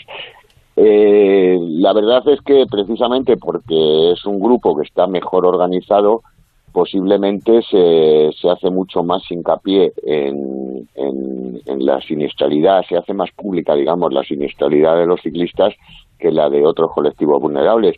Pero lo cierto es que la bicicleta ha, ha tomado una relevancia muy importante en los últimos años, tanto en materia de ocio, especialmente en materia de ocio, como en materia de, de movilidad urbana. Es verdad. Y, y, lo cierto es que, bueno, pues hay que, hay que aclarar alguna serie de cosas sobre todo de cara a que mejoremos un poquito la, la seguridad de, de todos, ¿eh? uh -huh. tanto de los ciclistas como de los como, como, de los conductores. Efectivamente, y de los peatones también, que yo el otro día iba por un paseo, el típico paseo de verano de una, de una localidad eh, costera, venía una bicicleta detrás por la, por la acera y me advirtió de que venía detrás silbando porque no tenía otra manera. Entonces y me, ¿qué, ¿qué, te parece? bueno, voy a omitir mi opinión personal. Sí. Bueno, iba, iba, muy despacito, era la típica bici de paseo, pero bueno, oye, que son esas cosas no, pero... que se ven en el verano, Chema. Sí, bueno, y en invierno también. En, en invierno menos, porque la verdad es que se, se, hace mucho hincapié en la utilización de la bicicleta como medio sí. de, de, transporte, de transporte sostenible, uh -huh. pero a la hora de la verdad, cuando empieza a hacer frío, eh, como es lógico, la claro. mayoría de la gente va claro. o a su coche o al transporte público. Claro. Eh, pues mira, eso que te ha ocurrido a ti ¿Sí? eh, está totalmente prohibido, ni despacito, ni por supuesto deprisa. Una bicicleta puede circular por la acera. Ajá. Y es que hay una serie de normativas. Vamos a ver, aquí tenemos un, un, un problema y es que cualquier usuario puede utilizar una bicicleta sin tener el menor conocimiento de las normas de circulación, porque como no es necesario el permiso de conducir, pues nadie ha pasado por ahí. No estoy diciendo que tengan que sacarse el carnet de conducir. ya, hombre, pero saber, leer un poco las, las señales o saber las preferencias, hombre, un, mínimo de conocimiento, ¿no? Claro, un poco eh, para estar eh, para estar seguro de lo que puedes y sobre todo de lo que no puedes hacer porque eh, hay muchísima gente, sobre todo los que utilizan la, bicicleta como medio de transporte urbano, que en un porcentaje elevadísimo, mm, como no son ciclistas habituales, pues les da miedo ir por la carretera y directamente se, se, van a la acera porque es más cómodo, porque es más seguro para ellos y porque además así eh, mm, pues muchas veces van más deprisa que, por la carretera. Y eso tienen que saber que no lo pueden hacer. Mira, hay una cosa que es extraordinariamente peligrosa y que está totalmente prohibida, pero que se hace porque lo veo a diario, y es cruzar por un paso de peatones, por un semáforo o por un paso de cebra eh, montado en la bicicleta. Y es peligrosa por una razón muy sencilla, porque cuando un vehículo se aproxima a un paso de cebra, eh, digamos que nuestro campo de visión es muy amplio y un peatón eh, le ves venir. Una bicicleta que sale de una calle adyacente, perpendicular, y que circula a una velocidad que primero que no está permitida y segunda que no debería ir por la acera, eh, se echa encima. se echa encima y puede haber un atropello. es, es como, por ejemplo, está prohibido circular, muy poca gente lo sabe, está prohibido correr en un paso de cebra. Ah, sí. O sea, el, peatón que atraviesa un paso de cera, un paso de peatones, tiene que hacerlo caminando. Tiene que hacerlo caminando, pero por una razón muy sencilla, porque tiene que darle tiempo al conductor. Un paso de cebra es, es, un, es un paso para que los peatones, en el que los peatones tienen la prioridad. Pero claro, si yo me voy aproximando a un paso de cebra, no veo a nadie, no veo a nadie en la acera, y de repente cuando estoy a un metro del paso de cebra me aparece una persona corriendo y se me echa encima, no tengo capacidad de reacción ni distancia de frenado posible. Es exactamente lo mismo que ocurre con las bicicletas. Y también es un poco el motivo de que los ciclistas no puedan pasar eh, montados en la bici, pueden cruzar, por supuesto, por un paso de cebra, pero bajados de la bicicleta y empujando. Perfecto. Bueno, pues recordemos algo muy importante y es que el ciclista debe eh, apearse de la bicicleta, debe bajarse de la bicicleta para cruzar un paso de, cebra. Bueno, ¿qué más podemos resaltar, Chema, para que eh, todos estemos seguros, hablando de ciclistas? Pues hombre, mira, yo mm, me gustaría hacer una serie de recomendaciones. Muy bien. Eh, tanto a los conductores como a los ciclistas. Si te parece, empezamos con los conductores que son los menos expuestos al riesgo en, este, en este, conductor de un turismo o de un bueno de un vehículo, ¿verdad? De, cualquier vehículo de motor. Exacto. Eh, es ya sabido por todos, porque se ha, se ha hablado de ello hasta la saciedad, que la distancia lateral mínima de adelantamiento es de un metro y medio. Sí. Pero un metro y medio o más. O sea, eh, no se debe eh, pasar al lado de un ciclista ni de un peatón. Eh, no nos equivoquemos.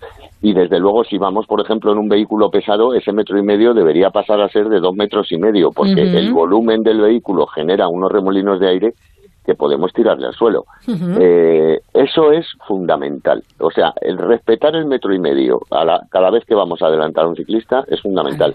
Hay que saber también que los ciclistas también tienen, que respetar ese metro y medio cuando adelantan a un vehículo porque porque va en, un, en una congestión de tráfico, además, eh, eh, lo mismo, igual que las motos. O sea, ese metro y medio no es solamente una medida de seguridad para los ciclistas, sino que es una norma básica que la regula el artículo 85 del Reglamento General de Circulación y que es la distancia mínima que debemos dejar siempre que adelantemos a otro tipo de vehículo. Entonces, es decir, Chema, o sea, yo que voy en bicicleta por la por una zona urbana, por una carretera de, ciudad, eh, estoy viendo un eh, bueno pues una cola de, de, coches que están aparcados por un semáforo en rojo y si quiero adelantar, lo tengo que hacer por la izquierda, recordamos, tengo que dejar metro y medio también tienes que dejar metro y medio, aunque también puedes adelantar por la derecha. Ah, también puedo adelantar por la derecha. En zona urbana mm, vale. Eh, hay que el, eh, cualquier vehículo puede ir por el carril que más convenga a su destino. Perfecto. Si tú vas a girar por una calle a la derecha, no es necesario que te vayas al carril izquierdo.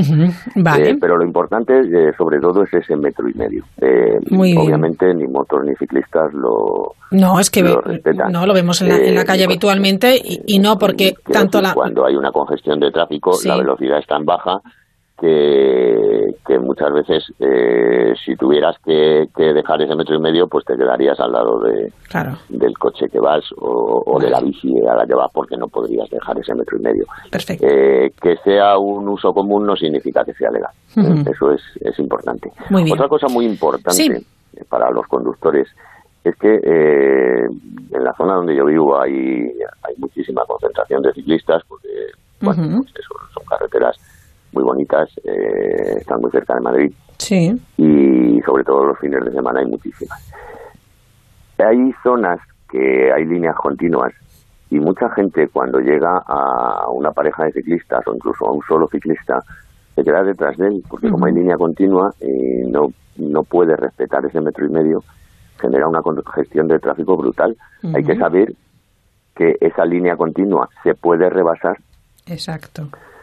Lo dice el artículo 85 también del Reglamento General de Circulación.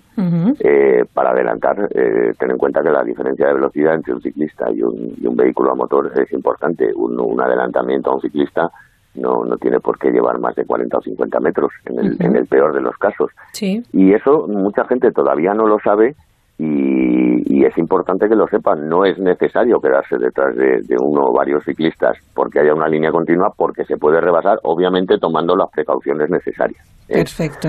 Eh, Se puede rebasar la línea continua. saber Muy bien, sí. Es que cuando vamos por una carretera de montaña, en, en una rampa de ascenso, eh, deberíamos eh, moderar la velocidad por la posibilidad de encontrarnos ciclistas. Ten en cuenta que por- mucho que, que se vistan como Alberto Contador, cuando están subiendo rara vez superan los 20 kilómetros por hora.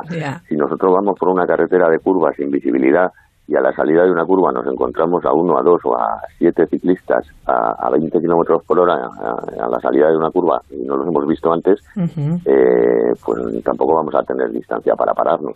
Entonces, en ese tipo de, de recorridos hay que tener hay que tener muchísimo cuidado. En los carriles también, eh, en las vías, eh, en las calles eh, que, que- por las que pueden circular los ciclistas, en las calles 30, eh, es importantísimo respetar esa velocidad de 30 kilómetros por hora. Vale. Porque eh, a, a mayor velocidad la distancia de frenado aumenta muchísimo y, y cualquier inconveniente nos nos puede nos puede generar podemos podemos provocar un accidente y hacerles mucho daño Ujú. hay otra cosa que deben saber los conductores, que muchos se quejan, a mí me lo han dicho varios conductores, y es que eh, los ciclistas cuando bajan un puerto Sí. utilizan toda la anchura de la carretera.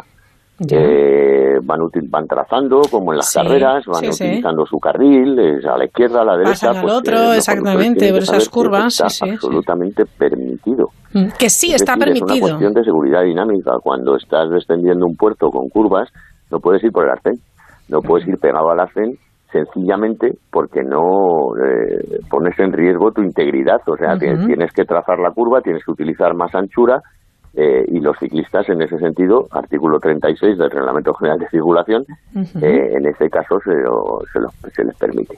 Y, y antes nos hemos dejado una cosa, cuando los adelantamientos, además de ese metro y medio, hay que decir que muchos conductores cuando van a adelantar a otro vehículo eh, valoran si viene otro vehículo de frente, pero cuando viene un ciclista de frente, adelantan.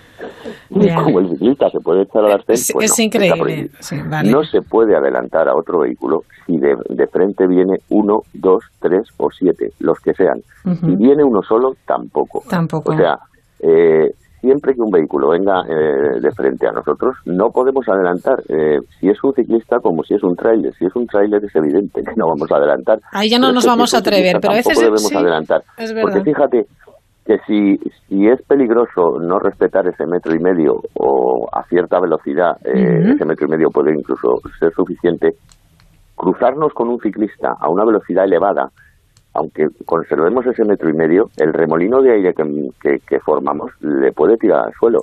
Es decir, hay que respetar a los ciclistas exactamente igual que si fuera un camión lo que viene de frente. No se puede adelantar cuando vienen ciclistas de frente. Perfecto. Hay que saber también que los eh, carriles ciclistas tienen prioridad siempre, salvo que exista una, una señalización en contra. ¿eh? Lo dice el, artículo 64 del Reglamento General de Circulación. Sí. Chema, los eh, adelantamientos a ciclistas por parte de un conductor de un vehículo también debe señalizarlo, es muy importante, ¿no? Porque a veces pensamos que total es un ciclista y no voy a señalizar que le voy a adelantar. Es importante señalizarlo. Fíjate, además, eh, eh, es, es muy importante la pregunta esa que me has hecho. curiosamente, hoy mismo, hoy mismo he visto una situación de peligro porque había un conductor que iba, eh, bueno, eh, había, eh, dos ciclistas circulando en paralelo, en una zona venían coches de frente, no se podía adelantar. Y durante un momento, el segundo, yo iba en tercera posición, digamos, de la caravana, y el coche que iba segundo no se había percatado de que había ciclistas. Entonces, cuando el primer coche ha ido a adelantarlos, se ha cambiado de carril y el otro que iba muy pegado a la derecha se los ha encontrado. Ay. Eh, bien, si nosotros señalizamos con el intermitente que vamos a efectuar un adelantamiento, es una manera de decirle al coche que viene detrás, sobre todo si nuestro coche es un coche de cierto volumen, un todoterreno, una furgoneta o incluso un camión. Sí porque si no tú te apartas y de repente eh, el que va detrás de ti que no los había visto se, se, los encuentra de golpe. Y como tú has acelerado para, para adelantar, él se ha puesto a acelerar ya y se puede generar, de hecho lo he visto, ya te digo, hace escasamente 20 minutos. Qué barbaridad, eh, ¿eh? Es, es una situación peligrosa, así que efectivamente siempre lo vamos a adelantar hay que señalizarlo con el intermitente. Al ciclista le da igual porque no nos va a ver. Pero al de atrás, eh, sí. Eh, además, no, tiene la obligación de llevar espejos retrovisores. Pero pero al, al, al, de atrás es muy importante avisarle. Y otra cosa muy importante es eh, decirle, decirle a los conductores que cuando se acerquen a un ciclista no le miren. Ah, vale. Porque a veces es verdad que vemos al conductor que se gira para verle, ¿no? No hace falta que se gire para verle. Hay, eh, los conductores tienen que saber que donde miras vas. Yo he observado ya en muchísimas eh, ocasiones como ir detrás de un coche, ver un grupo de ciclistas delante y ese coche que va delante de mí se va acercando a ellos sin ninguna intención, cada vez se va echando más a la derecha y en el último momento da un volantazo y los adelanta. Eh, nosotros donde miramos vamos, así que si no queremos atropellar a un ciclista no hay que mirarle. No mirarle no significa que no le veamos, porque nuestro campo de, visión es muy amplio. De manera que siempre que veamos a un ciclista ya le hemos visto. A partir de ahí vamos a fijar la vista siempre en el punto donde vamos a querer poner el coche, que es eh, con ese metro y medio de distancia. No les miréis nunca porque eh, es un riesgo que de manera eh, natural, eh, siempre llevamos el coche hacia donde estamos mirando. Perfecto. ¿Qué más cosas debemos tener en cuenta, Chema? Bueno, pues ahora si te parece, podemos hablar de lo que deberían saber los ciclistas. Venga. Porque los ciclistas tienen muy claro que pueden ir en paralelo. Pero lo que no tienen tan claro es en qué zonas deben dejar de ir en paralelo. Es decir, eh, en, en zonas de curvas ciegas, los ciclistas deben ponerse en fila de a uno. Lo dice el artículo 36 del Reglamento General de Circulación. Y tiene sentido, por lo que hablábamos antes, cuando estamos circulando por una carretera de montaña limitada a 90 kilómetros por hora, eh, las curvas no tienen por qué ser cerradas, pueden ser perfectamente curvas amplias en las que un vehículo de motor puede circular a 90 kilómetros por hora sin ningún riesgo, pero si hay una sucesión de curvas eh, y nosotros no hemos visto a esos ciclistas antes en la recta anterior, eh, nos los vamos a encontrar eh, con nosotros circulando a 90 kilómetros por hora y ellos circulando a 20 o 30 o 40 en el mejor de los casos. Eso puede generar eh, una situación de riesgo que, como yo digo siempre, los colectivos vulnerables, los primeros, los primeros que tienen que establecer normas de autoprotección son ellos. Esto no debería estar ni siquiera regulado. Si yo sé que un conductor no puede verme, ya procuro yo no estar en medio.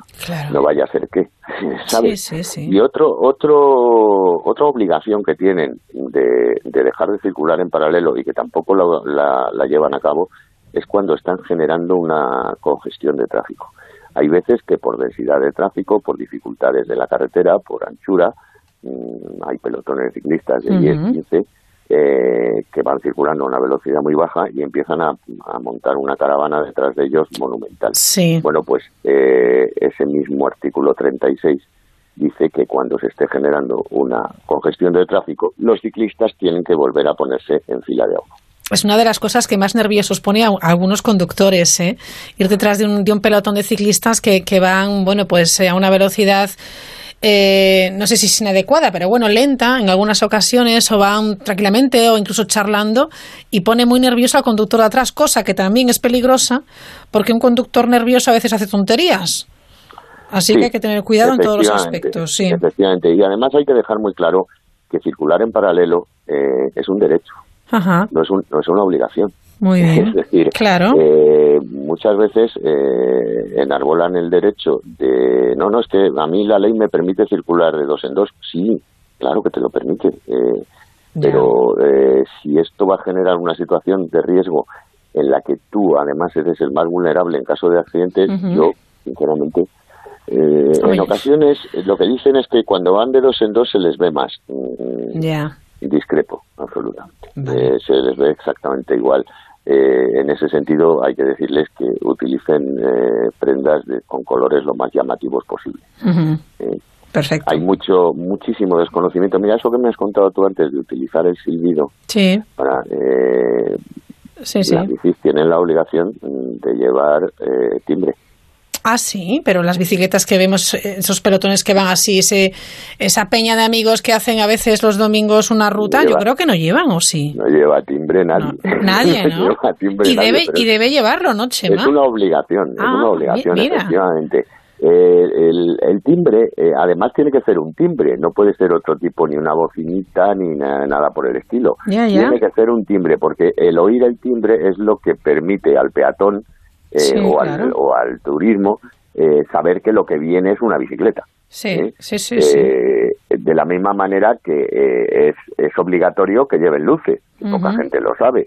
Afortunadamente, los ciclistas, la mayoría tienen bastante sentido común Sí. y sin, sin que la, la bicicleta lo traiga, digamos, de serie, eh, poco a poco han ido incorporando los dispositivos obligatorios que son obligatorios para circular de noche, tienen que llevar una luz blanca delante, una luz roja detrás, prendas reflectantes, que cuanto de mayor tamaño sean mejor, porque dicen, no, bueno, es, eh, solo dicen llevar un, un- cualquier prenda reflectante, sí, pero cuanto más grande sea, si todo el mayor es reflectante, muchísimo mejor.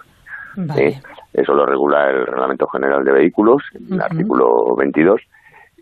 Lo que dicen es que hay que llevar una luz blanca delante, una luz roja detrás y, Y la prenda catadióptricos, eh, Ah, además claro. de las prendas reflectantes, catadióptricos en, en Exactamente, bicicletas. exactamente. Oye, hablando de timbres, eh, he visto también en algún momento, Chema, seguramente nuestros oyentes también, eh, bueno, pues un coche detrás de un pelotón que a lo mejor, pues eso, se pone nervioso, le pega un bocinazo que le pega tal susto que yo no sé a veces cómo no se caen.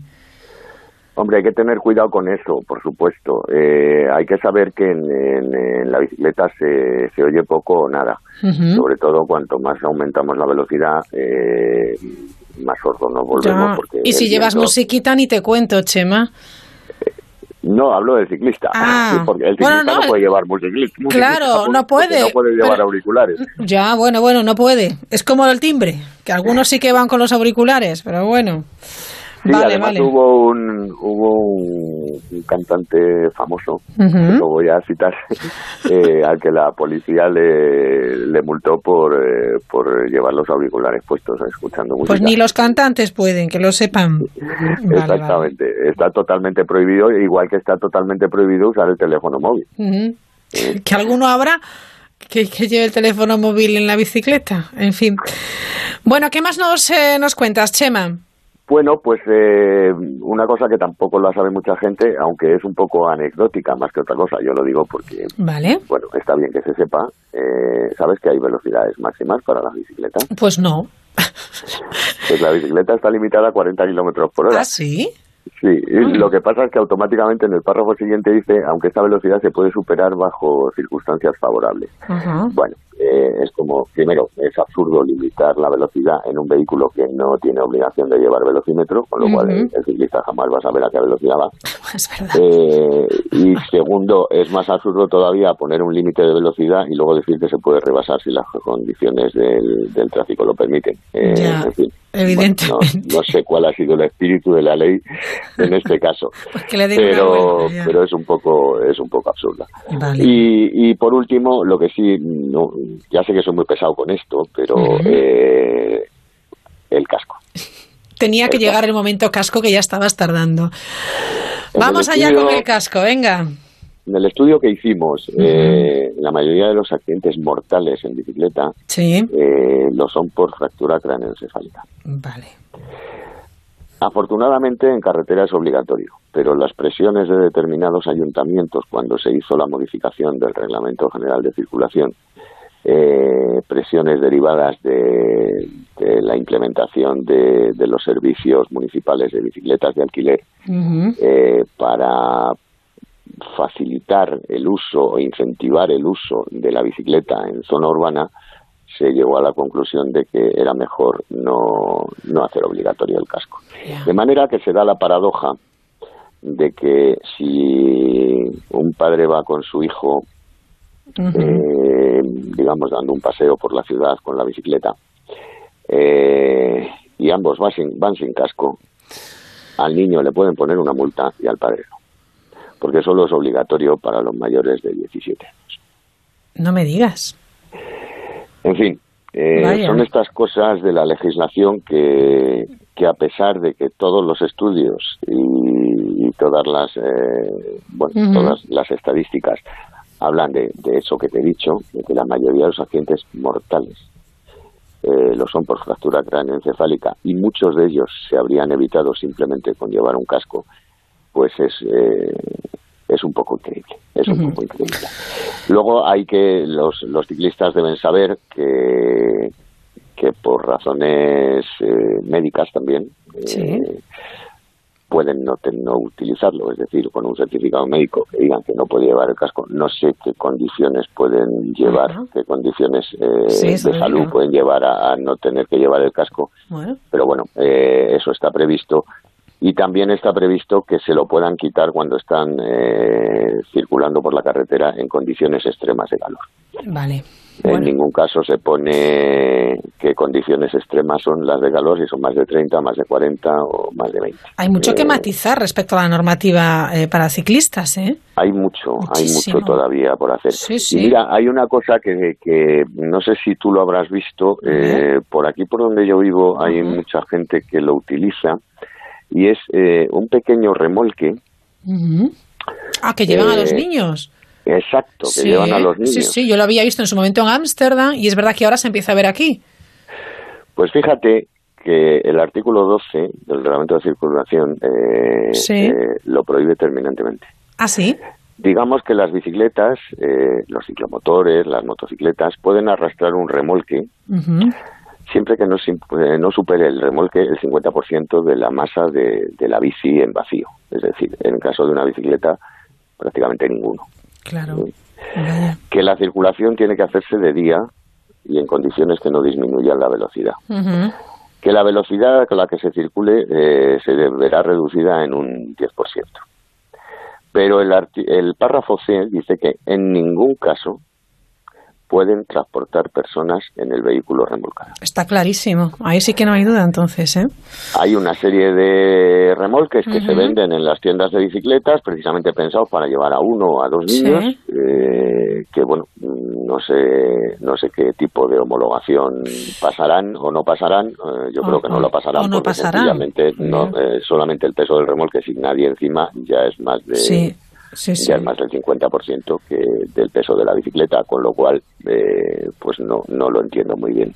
Y otra cosa que, bueno, eh, en Madrid al menos los que utilizaban las bicicletas de alquiler eh, lo aprendieron por lo militar. Y es que un ciclista está, está obligado a circular por la carretera eh, por supuesto, por la vía, por cualquier vía pública, sin los efectos del alcohol y sin los efectos. Pues fíjate que te, lo iba a decir digo yo, me vas a llamar de todo, pero te voy a preguntar, ¿se puede beber o se puede conducir ebrio una bicicleta? No, no, se puede. No, claro que no. sometido a la misma obligación de, someterte a las pruebas de alcoholemia y a las pruebas de drogas. y esto ocurrió hace cuatro o cinco años en Madrid cuando se se estableció el bicimat, pues en verano mucha gente que se iba de copas dejaba el coche en un sitio y luego para ir eh, moverse entre los diferentes locales Iban en cogían bici. una bici de alquiler. Claro, la policía municipal se dio cuenta eh, que veía veía algunas cosas Algunas eh, cosas un poco raras. sí, y entonces empezó a hacer controles de alcoholemia. Claro. Eh, luego, sobre esto hay una leyenda urbana. Dicen, no, pues claro, es que luego te quitan eh, seis puntos y te meten. No, no te pueden quitar ningún punto. Pero te pueden- te pueden sancionar, bajo te los pueden efectos multar, del ¿no? alcohol. Sí. Exacto. Eh, te ponen la multa que corresponda en función de la tasa de alcoholemia que den. Sí. Eh, no, por supuesto, no te permiten continuar en, en la bicicleta, Claro. eh, pero no te pueden quitar ningún punto porque la bicicleta no, no tiene, no, no requiere ningún permiso de conducir.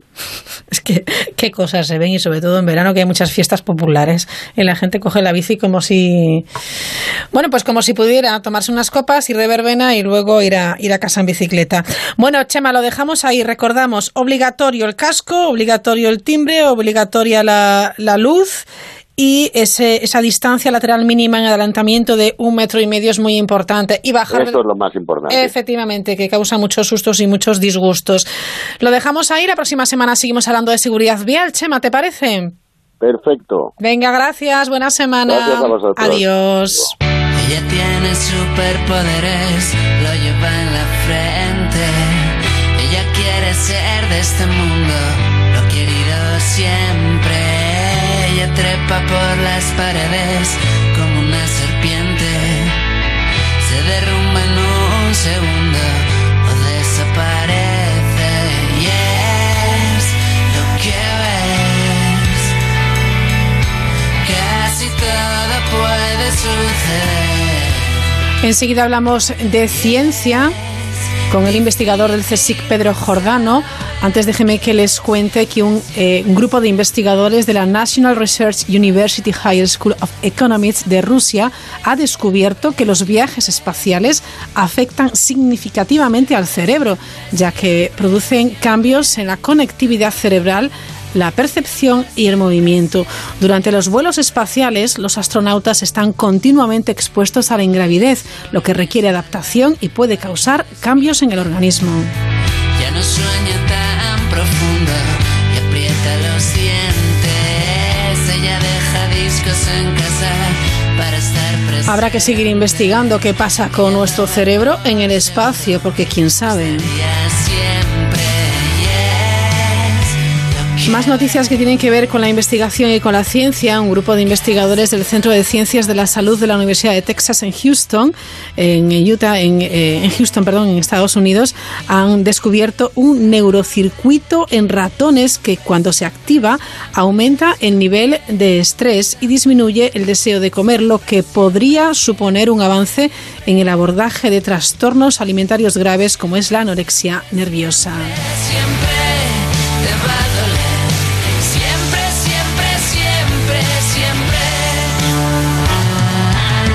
Estos sí que tienen superpoderes, como dice Leiva. Hacemos una pausa y continuamos. Siempre. En Onda Cero La Mirilla. Tómatelo sin prisas. Una motera conoce la ciudad como la palma de su mano. Una mutuera hace lo mismo, pero por menos dinero. Vente a la mutua y te bajamos el precio de tu seguro de moto, sea cual sea. Llama al 902-555-485. 902-555-485. Mutueros, bienvenidos. Condiciones en mutua.es. ¿Sí? Hola, papá. Oye, ¿estás en la playa? Sí, hijo, llegamos ayer, ¿por? Buah, pues nada. Es que me ha llamado mi vecina que anoche robaron en varias casas de la urbanización y no sé si en la mía también. Y era por si estabas para ir a comprobarlo, pero nada. A ver a quién encuentro ahora. Protege lo que más importa con Securitas Direct, la compañía con el mayor número de expertos para proteger tu hogar. Llama ahora al 945 45 45 o calcula online en securitasdirect.es. Alquilar por habitaciones no es alquilar. Alquilar sin seleccionar a un buen inquilino no es seguro. Si piensas en alquilar, piensas en alquiler seguro. Llama ahora al 902 37 57 77. Solo alquiler seguro es alquiler seguro. Ponte de verano con la mirilla en Onda Cero. sorprende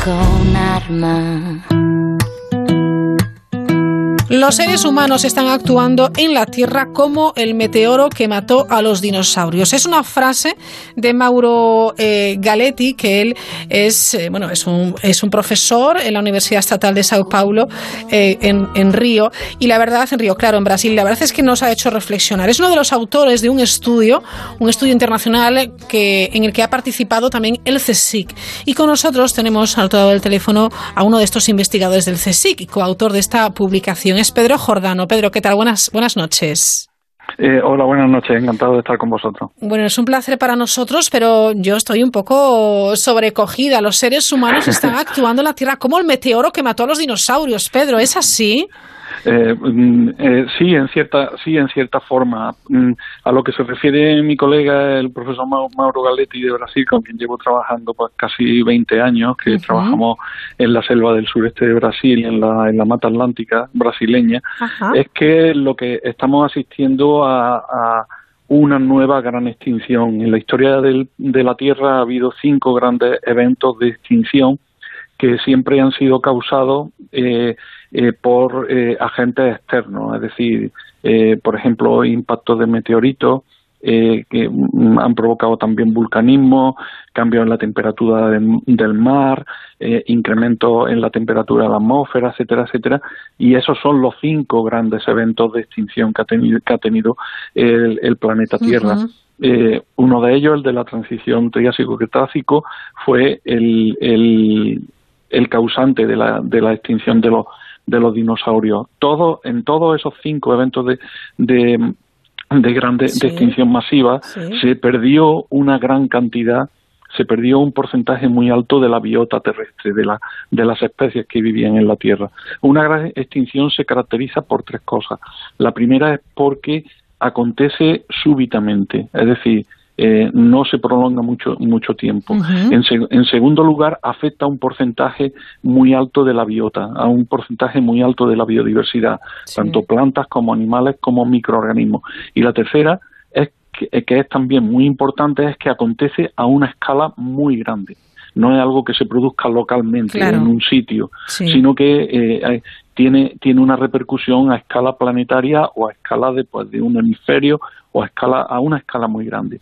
Entonces ahora el- nos referimos a que estamos viviendo una situación parecida porque verdaderamente la acción humana es la responsable directa de la, eh, de la extinción de una gran cantidad de especies. Y el último informe del IPBS, el panel, eh, el panel intergubernamental para la biodiversidad y los servicios ecosistémicos, que es análogo al muy conocido IPCC, el panel intergubernamental para el cambio climático, pues lo que detecta es que somos responsables y mm, ya ha acontecido una pérdida de, de un porcentaje muy alto de especies de plantas y animales en las últimas décadas, prácticamente desde la industrialización en tiempos en, en, en la historia moderna de la humanidad. Es lo que conocemos como el antropoceno. Entonces, por eso construimos esa analogía Claro. porque eh, eh, es una analogía, es análogo, una pérdida de diversidad análoga o que se aproxima, eh, qui- quizás un poco exagerada, se aproxima a lo que aconteció en esas cinco grandes extinciones. Pónganos algún ejemplo para que los oyentes sean conscientes de lo que estamos hablando. Algo que, bueno, pues diga, pues efectivamente estamos poniendo en peligro, por ejemplo, pues muchas relaciones eh, entre especies. Eh, sí, eh, hay, hay muchos ejemplos que, podía, que podíamos poner. Por ejemplo, en, eh, concretamente en el sureste de Brasil, en lo que estamos trabajando eh, en la, estamos trabajando mucho con la extinción de, de, grandes especies de animales frugívoros, que son los que se alimentan de, de frutos que encuentran en la selva y dispersan las semillas y por tanto son como si dijéramos los jardineros del bosque, son los animales que eh, siembran de semillas el bosque y permiten la, la regeneración natural de la selva. ¿Qué es lo que está pasando en, muchos de estos sitios? Que cuando se fragmenta la selva y se quedan aislados pequeños fragmentos de selva en vez de las extensiones más continuas, los primeros que se pierden son los grandes, los grandes mamíferos como los tapires, como los pécaris, como los monos aulladores, como los muriquís, que son mm, especies que contribuyen a, a la regeneración natural de una, un porcentaje muy alto de, de las especies del bosque. De más de un 90% de las especies dependen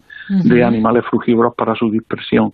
O, por ejemplo, eh, a, a la vez que se pierde ese hábitat, aumenta también la presión de caza, son especies que son cazadas también, al igual que grandes especies de eh, aves frugívoras, como por ejemplo los tucanes, los cotíngidos, eh, los grandes crácidos como las yacutingas, todo eso es lo primero que desaparece.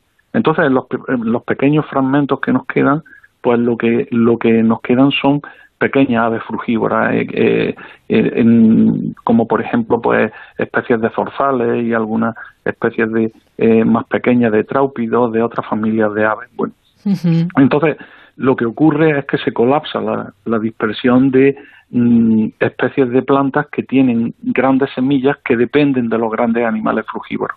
Entonces, lo que estamos estudiando es cuáles son las consecuencias de esa pérdida, no ya de las especies, sino la pérdida de esas interacciones ecológicas, la pérdida de esa relación de beneficio mutuo que hay entre la planta y los animales. El animal obtiene alimento y la planta obtiene el beneficio de su dispersión de semillas. Todos estos ecosistemas funcionan sobre la base de esa arquitectura, de ese armazón de interacciones. Y lo que estamos viendo es que esos armazones se están desensamblando, se están destruyendo, se están perdiendo, porque se pierden esas relaciones ecológicas. Claro, relaciones ecológicas, esa interacción que ha tardado, bueno, pues años y años y millones de años en, sí, efectivamente. en realizarse, ¿no? Es la historia evolutiva. Exacto. Lo, lo, primero que estamos viendo en uno de los últimos trabajos que hemos, que hemos visto es que precisamente esas las interacciones que se pierden antes son las interacciones que involucran a especies que llevan más tiempo de evolución. Es decir, lo que estamos asistiendo, a lo que estamos asistiendo en resumidas cuentas, en resumen, es que no solo estamos perdiendo especies, estamos perdiendo el patrimonio de la historia evolutiva que tenemos, el ¿eh? patrimonio de la biodiversidad. Si sumamos cuáles son los tiempos de evolución que tienen especies que se están perdiendo y que se están extinguiendo, pues llegamos a cifras de millones y millones de años. Eso es, la historia de la vida sobre la Tierra es, es, como, es, una especie de película, es como una película y lo que estamos pidiendo, perdiendo son un gran número de fotogramas. Entonces, si empalmamos los fotogramas que nos quedan, lo que nos queda es una película que no tiene ningún sentido. Es increíble, pero es muy alarmante. cortando ¿eh? trozos, trozos muy importantes. Sí, y sobre pérdida de especies hay, hay muchísimos ejemplos. Están los datos del IPBS de pérdidas de pues de un 20% de especies de mamíferos, de un 40% de especies de anfibios que están ahora mismo en peligro serio de extinción. O, por ejemplo, en casos más cercanos, en Doñana, yo le puedo decir que en los años 60, en los años 70, los inventarios de diversidad de biodiversidad en el, en el área de Doñana de libélula, es un ejemplo que pongo frecuentemente de las libélulas, los caballitos del diablo, ¿no? que todos conocemos. Son bichos cuyas larvas viven, son acuáticas, tienen una fase acuática y luego emergen y salen estos adultos, las libélulas adultos que tanto son tan bonitas, que nos gustan mucho ver, ¿no? Pues mm, encontrábamos casi 40 especies de, de libélulas inventariadas en el Parque Nacional. Hoy día los inventarios de biodiversidad están alrededor de 26, 27 especies de libélulas. ¡Qué barbaridad! Entonces, eso son cambios. Este antropoceno, esta sexta extinción que, que Mauro Galetti eh, mm. eh, eh, ponía en analogía con, con, el impacto del meteorito de los dinosaurios, pues está causando cambios a los que podemos asistir en la vida de un investigador, en la vida de un científico. Es decir, nosotros podemos, estamos observando esos cambios, estamos siendo testigos de esos cambios es terrible porque somos testigos, pero hay que tomar medidas porque detrás de todo esto que nos está contando eh, eh, Pedro Jordano está la acción humana. Pues, por ejemplo, aumento de cacería en grandes, que antes se lo decía, ¿no? Era deforestación. Deforestación. O sea, que está en nuestra mano también eh, ponerle freno, ¿no? Sí, y, y, la cuestión es que yo no quiero. No, mm, no quiero ser tremendista ni muchísimo menos porque soy soy bastante optimista acerca del futuro y por qué soy optimista porque los datos nos ayudan a ser optimistas. Menos mal, Pedro. Sabemos, no, es que sabemos que sabemos muy claramente que cuando tomamos acciones y cuando mm, tomamos acciones de restauración, por ejemplo, de hábitats que son degradados, que han sido degradados, que han sido eh, digamos alterados seriamente y que y que tienen una alteración muy seria eh, los datos lo que nos dicen es que si tomamos las medidas adecuadas y tenemos la información la ciencia nos da la información para tomar esas medidas, podemos restaurar los ecosistemas.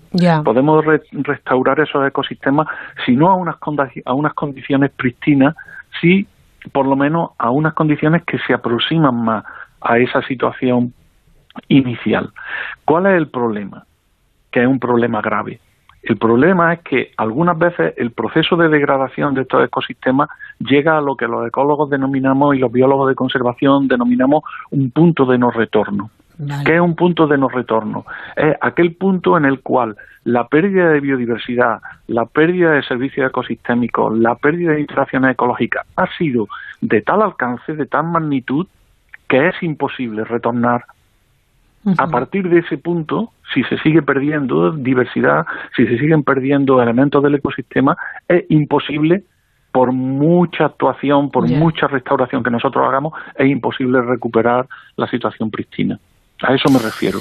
Bueno, pues hay que ponerse manos a la obra. Antes cuando hablaba pues de esos animales eh, eh, que se alimentan pues eh, de frutas, de semillas y tal, yo, yo recordaba el tema de las abejas que sí, los polinizadores, efectivamente, que caló mucho en la sociedad porque hablamos mucho de ello y es importante hablarlo y explicarlo. La gente lo, vio muy claro porque hasta entonces nadie podía imaginar lo importantes que son las abejas. Sí, ahora mismo hay muchas especies de, de las que nos alimentamos los humanos, muchas especies de cultivo, un porcentaje muy alto depende de la polinización por abejas. Y cuando hablamos de las abejas hay un punto que siempre me, gusta aclarar, que no estamos, porque todos tenemos en mente la abeja doméstica.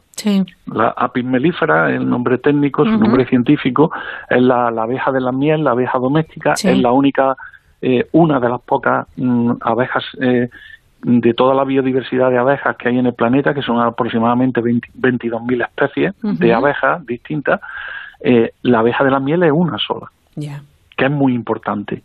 Pero luego tenemos mil especies de abejas solitarias, de las cuales muchos de nuestros cultivos, la colza, el trébol, muchas especies cultivadas dependen no de la abeja melífera, no de la abeja de la miel, sino de especies silvestres que entran en los cultivos, se alimentan del polen y del néctar de estas plantas que nosotros cultivamos y por tanto la humanidad tenemos ese, ese beneficio, ese servicio ecológico que llamamos. El ecosistema nos da esos servicios, igual que los organismos descomponedores, pues permiten que tengamos eh, aguas limpias en los arroyos que, eh, y toda una serie de servicios que muchas veces no somos conscientes de, de, que los estamos usando, ¿no?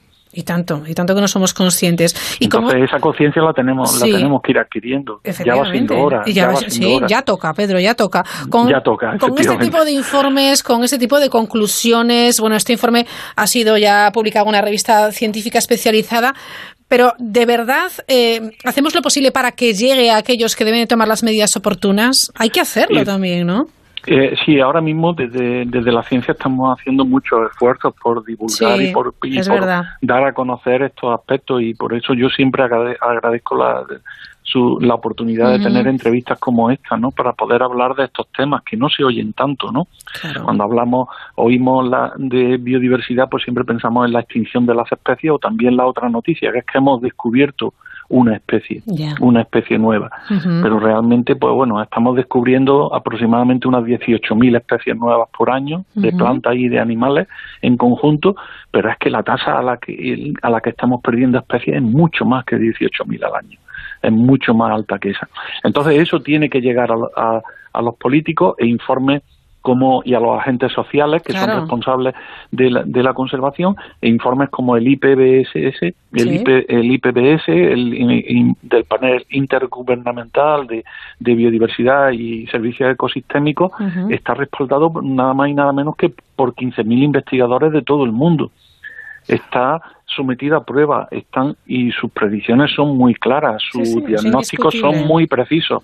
Entonces, claro, eh, agentes de eh, políticos, agentes del gobierno que sean refractarios a este tipo de informes, pues mm, una de dos, o son unos ignorantes. Pues que se lo hagan ver, Pedro, porque vamos. Están muy mal informados, o están muy mal informados. Pero están mal informados porque quieren, porque información buena sí que sí que hay. Hay estudios sí la hay. hay, este, una base, hay una base científica mm, razonablemente buena y que por desgracia pues está nos está encendiendo las luces de alarma y es ahora mismo una irresponsabilidad ante esa evidencia científica que además es una evidencia científica contrastada es una irresponsabilidad negarla es una irresponsabilidad cuestionarla. Los científicos somos los primeros que sometemos a prueba nuestras hipótesis. Estamos acostumbrados avanzamos a base de errores. Estamos acostumbrados a detectar los errores y a replantear nuevas hipótesis que inmediatamente sometemos a prueba. No nos cansamos de someter a prueba las cosas. Entonces, ¿qué es lo que pasa? Que cuando tenemos evidencia, ¿por qué lo llamamos evidencia? Porque son datos que han sido sometidos a prueba multitud de veces. Sí, sí, sí. Entonces no nos podemos negar. Eh, eh, eh, si, si, si, negásemos esa evidencia estaríamos cometiendo un fallo muchísimo peor a aceptar la evidencia. Increíble, Pedro. Así, pero... así, es como, así es como funcionamos en ciencia. Pero ya sabe que hay alguno que todavía dice que lo del cambio climático es un invento. Así que todavía tenemos que... ¿Es un ignorante ah. o es un mal informado? o las dos cosas. Esas son las dos alternativas. Bueno, pues esperemos que, que sigan investigando, que tengan medios para seguir investigando y que las personas que tienen que tomar las decisiones eh, se informen bien y eh, ejecuten esas acciones que tienen que tienen que tomar eh, que tienen que, llevar a cabo. Pero Jordano, investigador de CSIC, gracias por acompañarnos esta noche y enhorabuena por este trabajo, ¿de acuerdo? Muchísimas gracias, buenas noches, muchas gracias a ustedes. Un saludo, adiós.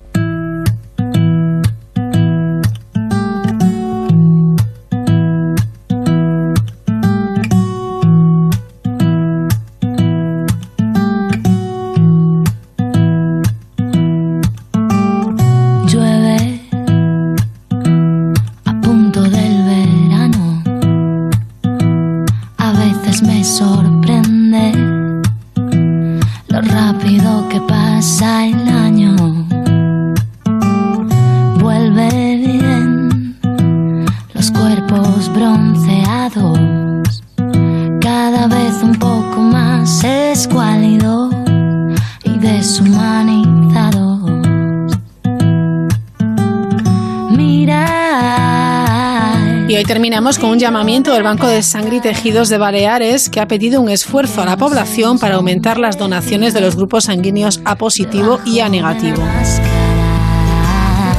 Explican que en verano las donaciones bajan a causa de las vacaciones y el calor, pero los pacientes siguen necesitando transfusiones. Actualmente, este banco, estamos en Palma de Mallorca, dispone de 685 unidades. Recuerdan además que cada hospital mantiene una reserva mínima para atender las intervenciones previstas y las urgencias y con todo, como ejemplo, ha apuntado que un enfermo de leucemia puede llegar a requerir hasta 200 transfusiones. Bueno, es un llamamiento al Banco de Sangre y Tejido de Baleares, pero hacemos un llamamiento extensivo a todo el territorio nacional, sobre todo en época estival, donar sangre siempre es algo positivo. En esta ocasión piden grupo sanguíneo A positivo y A negativo. Enseguida llegan las noticias con nuestros compañeros de la brújula. Por nuestra parte es todo. Mañana les invitamos a que de nuevo se asomen a la mirilla a partir de las 9, las 8 en Canarias. Disfruten de esta noche de verano.